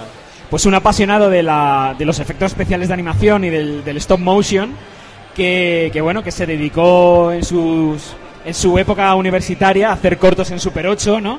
Eh, en los que espero, empezó a experimentar, ¿no? En los pr- eh, primeros 70, ¿no? Este hombre eh, y enseguida destacó por todo lo que era capaz de, de hacer él por su cuenta y con sus manitas, ¿no? Es un poco Y sus avalorios, ¿no? ahí está, ¿no? Es un poco Monster Man, si es que todo, sí, sí, lo todo- estábamos, lo estábamos todo comentando. está conectado. Eso es. Eh, entonces, tras, tras una serie de, de cortometrajes que, que luego... eh, en Que además el tipo recicla muy hábilmente la película. claro, eh, en- a, a pesar que en Walt Disney los editó estos cortos en una especie de especial, un DVD especial que había por ahí, un Mickey Mouse in Living Color, eh, podréis buscarlos incluso también en, en YouTube, ¿no? De Interview, Swing, Swing Swift, Animato, sobre todo Time Animato. Keeper. Y eh, pues después de estos cortometrajes llamó la atención, como digo, de la Casa del Ratón y le encargaron hacer esa, esa cabecera que nosotros pudimos vivir en volviendo al videoclub, ¿no? Bien, que lo sabes, Matt. y a la caja la caja blanca de, de Walt Disney eh, ese- esos especiales esos eh, episodios que reunían lo que era el club Disney no, no sé si alguno de vosotros los llegó a ver El canal Disney. el canal Disney perdón en el que se incluía pues un episodio del zorro un momento de animación clásico algún documental de estos que presentaba eh, Walt Disney y eh, todos empezaban con una cabecera mágica en la que veíamos eh, un satélite con el la cara- satélite de Mickey, con tío. la cara de Mickey Eso era, o sea, es- yo flipaba con Eso eso, sí que era tío. Cyberpunk del Eso sí que era Cyberpunk, una corporación que pone un satélite, Un- tío. Con forma de animal. Con forma de su, de su, de su imagen corporativa, tío. Y este fue, digamos, ese highlight, ¿no? Que marcó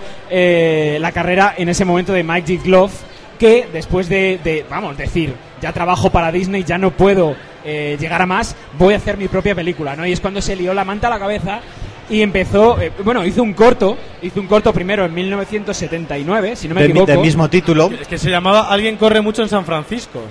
Pero el tío va corriendo, allá donde va, va, va corriendo, pero a toda velocidad. Sí, además que el efecto que le da es, nos puede recordar un poco a, a Flash, ¿no? El Sí, además él era un gran fan de los cómics, eso, entonces, pues Pero el tío seguramente. era un pajero de pro, claro. Ahí en, el- en ese cortometraje ya se veía, eh, además, que era él mismo el que interpretaba al, al personaje principal, vestido con esa capa verde tan característica, el mago, se conocía como el mago, que iba corriendo a toda leche por Hollywood, desfaciendo tuertos, llevando a señoritas en brazos eh, y, y haciendo el bien. Un poco y al, era y al poco- mismo tiempo es biopic.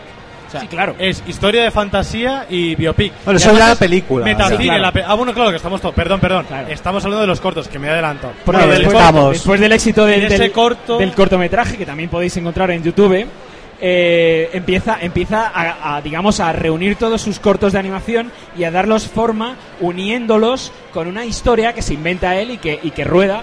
Y que creo que termina de rodarla o la rueda en 1983, Sí, aunque la eso- eso película creo que he leído, no sí. logra estrenarse hasta 1989 con muy poco éxito. Para que luego deis de torero, ¿no? Que, que lleva ahí congelada también muchos años. Sí, Ah, antes de que sigas comentando un poco de, de qué va en sí la película, aparte de los orígenes, yo quiero decir que la película eh, aviva mis esperanzas de que al fin harán una película de Flash que estará bien, porque aunque bueno la película es entrañable y los efectos son un poco de, de corchopán, funciona bien, o sea, el rollo de la velocidad y tal está bastante co- Y eso que conseguido. tiene ya Eso casi es. 30 años. Efectivamente, aquello. entonces no sé, confiemos que algún día hagan una película de Flash como Dios manda, Bueno, ¿no? esto es sobre todo para los fans de la stop motion, del trucaje tradicional, un auténtico festival, ¿eh? De hecho, lo que ocurrió cuando yo vi la película originalmente en, en vídeo, en, en su momento, es que realmente me flipó por cómo te cuenta eh, la manera en la que tú manualmente eh, puedes lle- llevar a cabo esos efectos especiales.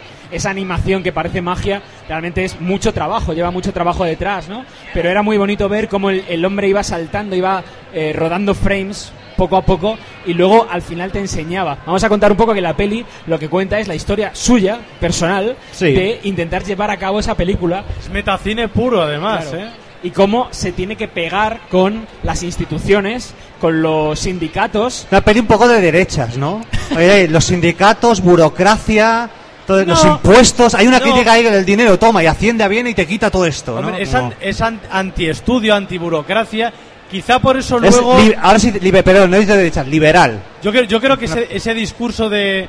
Porque tiene una escena que es como muy de las 12 pruebas de Asterix, la, tema de, la- la- de la- de los sindicatos, las sí. uniones. Y yo creo que eso luego le pasó factura, ¿eh? Tanto, tanto quejarse de la burocracia y del Tanto sistema- meter caña. Tanto meter caña a lo que es el funcionamiento de la industria estadounidense, luego yo creo que le pasó factura. El mismo, el mismo tráiler de la película que os recomiendo que no veáis porque porque dur- enseña más de lo que de lo que fuera deseable. Como muchas de las de aquí. Dice five years in the making, five days in the theater, cinco años de producción, cinco días en el cine. Así es el cine, amigo. Esa es la vida, amigos. Bueno, la, la suerte fue que poco después de ese estreno fallido, llegó a VHS, llegó a vídeo. De la mano de Disney también, si Claro. no me equivoco. Y, y fue cuando realmente la gente la, la descubrió y la encumbró como el clásico de culto que, que es hoy, aunque realmente aquí no nos llegara, nos llegó en su momento bajo el, el título que, que estamos comentando, El Mago de la Velocidad del Tiempo, pero si buscáis en YouTube la vais a encontrar, ¿no? De Wizard of the cachito, yo la he estado Speed viendo ahí. Time, y está dividida en 10 partes y la vais a poder disfrutar, bueno, con una calidad bastante decente. Sí, decir, decir, no sé si lo habéis comentado ya porque he estado un poco ausente con que igual que en Manga Video hablábamos de esos temas que no han sido editados en DVD, este es, No, este lo es hemos uno de esos títulos. sí. Vale, sí, vale. Lo, lo que comentábamos era eso, que él, el, el creador Magic Love, ha, eh, ha dado su visto bueno a una especie de copia que hay rulando, que está hecha por los fans en DVD y que, y que hasta que no salga una edición real, una edición buena, eh, él da su permiso para que esas- esa, esa edición esté rulando por, por los mundos de Dios. Yo quiero decir una cosa sobre el momento en el que llegan los videoclubs, que es que se distribuye con una portada de la hostia como de superproducción. Sí, sí, que tú sí, ves sí, la sí. portada y dices, joder, Hostias, esta el película tiene la que polla. y el Un poco en plan, el chip prodigioso. Era ver la portada y decir, hostia, aquí tiene que haber una cosa tela marinera. Ese Luego la película era pues una película independiente. Para pero los, para era los- tela. para los fans de la ilustración, ese póster está creado por un artista que se llama Kelly Freas, que no, yo no tengo el gusto de conocer, pero, pero que realmente... Kelly Freax. Freas, ¿qué Freas eres? Y qué nerd es la peli. Toda la peli tiene una Sí. Es que él es un nerd de- del, del Nerd copón original. bendito, ¿eh? Cuando, O sea, cuando vende los cómics no son cómics cualquiera para recaudar dinero, son números uno de, de Bueno, la escena de los cómics. de de Amazing de Fantasy. Qué rabia da eso, ¿eh? Madre mía, Y duele, te eso duele. Qué siroco me daba. Claro, te cuenta eso, el sacrificio que es llevar una producción adelante, que es vender tus cosas ¿Y que has sabéis, coleccionado. sabéis una cosa que, me, que es un detalle super geek que me, me perturba mucho de la peli? Que habla mucho de unicornios y que el tío tiene una matrícula que pone si te molan los unicornios toca el claxon Sí, algo sí, sí, sí. O sea, pero qué... Anticipándose muchos años a la moda unicornio Y además- que hay ahora, y ¿eh? unicornio que- con Robocop. Que además en la peli también se, se deja patente ese, ese problema que tiene en darle la De mano a la adaptación, gente. sí, sí. Eso no, queda, mu- eso no queda muy bien Es una manía suya ¿eh? personal, Sí, por lo claro. visto. Sí. Yo pensaba que era porque tenía poderes eléctricos y electrocutaba a la peña, porque el tío suelta chispas durante Era toda la como- película. como De el- hecho, la el- peli, la peli es una pasada porque está llena de momentitos mágicos continuamente. O sea, cuando tiene que coger algo de la bicicleta, no, no, no lo coge, sino que. Le salta a las manos, ¿no? Y hay un montón de, de momentos con chispitas plagada de truquillos. Sí. Toda la peli está plagada de truquillos. Y toda la peli se espírica. Es como una peli de dibujos animados. tiene porque muchísimo ritmo, Toda ¿eh? la gente va como acelerada todo el rato. Y lo que mola es que como, como Monster Man el tipo te explica un poco cómo, cómo hace sus trucos. Son trucos que, que con ciertos medios, en aquella época era con una cámara de cine o pues puedes hacer un poco en casa. tal. Yo quiero destacar la, la aparición de los Zoids, que son unos, unos robots, que fa- unos ju- robots juguetes que fabricaba To- Tommy, ahora que pertenece a Takara, y del vehículo que fue el repartidor de periódicos 2000, que si tenéis la vista entrenada Sí, pero podéis, ese, ese podéis vehículo... verlo en un plano. Claro, es el, el, el coche que aparecía en Callejón Infernal, en la película aquella de... con Josh Pepper. Josh Paper. Sí, sí. Que a mí me molaba esa peli y tal. Bueno, a mí me no, da no- mucha no pena... busquéis, no busquéis estrellas en esta película, No, pero claro. si Hay buscáis... Hay uno, efectivamente. Pero yo tengo una duda. El personaje que sale, sale hizo la película antes de hacerse famoso? Sí, o de justo sí, antes. Porque No. las fechas... No, después, o sea, Por fechas salió por y le o sea, su una broma. personaje, su personaje dice, "Ah, esto no es como Miami." O sea, Claro, claro. Todo se sabe, todo se sabe. Debía estar ahí, estamos hablando, si veis qué tal, de Philip Michael Thomas, un tío que no es tan famoso hoy en día, Vale, lamentablemente. hizo Corrección en Miami, hizo aquella serie con Bud Spencer y, y cantó una canción con, con Pimpinela. O sea, tiene el mejor currículum de actor del mundo. Muy majo, por cierto. Muy bueno, por cierto, efectivamente. Bueno, y además uniendo de nuevo con, con el rollo monstruos y freak, el compositor eh, de, este, de, este, Sí, de este engendro. Una ¿no? La- la fanfarria un poco parecida a la del música- PP, ¿no? Ahí esa para- música que hemos oído que es realmente curiosa y que se te mete en la cabeza. Luego hizo la banda sonora de los eh, payasos asesinos del espacio exterior. Anda. Ah, esa mola. hicimos camiseta. Oye, Gran película. Gran película, sí señor. Bueno, a mí, ¿Para eh, cuándo una segunda parte tardía? De, de los Yo, payasos. yo os propongo que hagamos una vez una tertulita De sobre segunda- se- pero es que sí hay que hacer no, no, secuelas. secuelas que han tardado 20 años en hacerse, pero que sí se han hecho. No sé, yo es que Como creo que- Goblins o una que era Slumber City, la de los mocos verdes esta de Troma. Sí, eh, despe- tardado- Despedazator. Sí, y han tardado 20 años, pero luego se han hecho. Sí, eh, Matt, una, una cosa que quiero decir, eh, te quería preguntar tú como fan del personaje que eres. Eh, yo miro un poco las fichas de este tipo en IMBD y me da mucha rabia y mucha pena ver que a pesar de haber demostrado una pericia tremenda en los efectos especiales, luego su, su currículum es, Es- muy, muy, muy escaso. Es lo que decía ¿Qué le Barsem, pasó? Es lo que decía Barsem, que aunque no lo sabemos, eh, se, se ha convertido en carne de convención. Evidentemente no abandona su chaqueta verde, a pesar de que los años no, no dejan de pasar por él.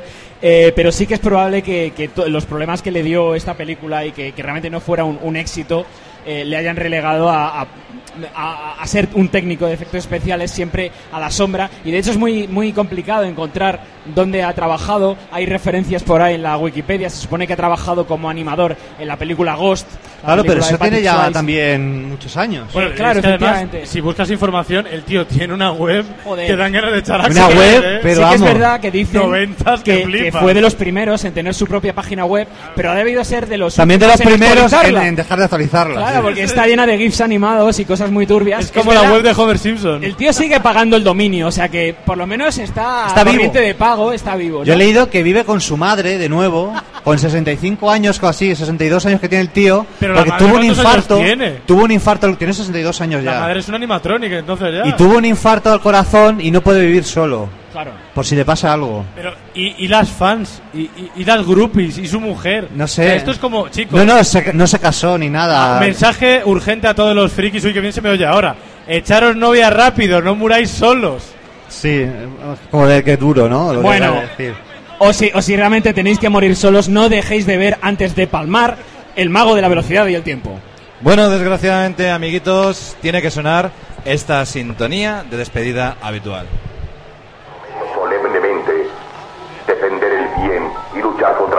Injusticia y la maldad.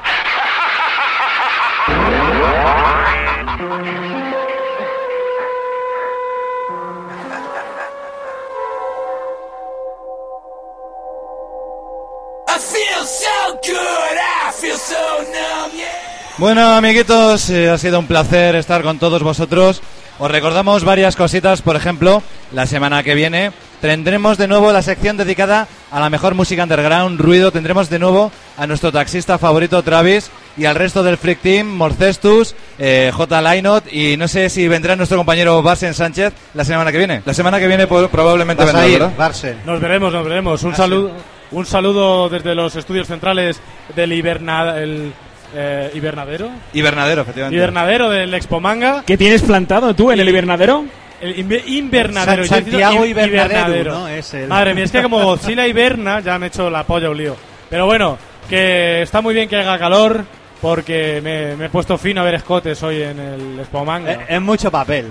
¿Verdad, Miguel Ángel Tejero, Matt? Muchas gracias por estar aquí. Estamos con nosotros. sudando la gota gorda, pero todo ha sido por vosotros, así que cabrones, escuchad la parada de los monstruos. Hasta la próxima. Y por supuesto, Viruete, ha sido un placer que nos hable esta- de Manga Films. Bueno, si alguna vez eh, ataca Godzilla Madrid, que empiece por aquí, por el, por el Palacio Cristal, que hará mucho bien, hará mucho bien. Y nuestra Feeling Machine, Armabot. Sí, antes os recomendaba no muráis solos, así que me voy, me voy a pasar por la, sec por la sección de abrazos gratis. A ver, a ver qué pasa. ¿por, yo... qué, la gente va con carteles de doy un abrazo gratis y no va con carteles de necesito un psiquiatra gratis? Yo doy abrazos no, yo cosas gratis. Yo doy sexo, doy mi cuerpo gratis. Así que sin pagar ni, sin nada.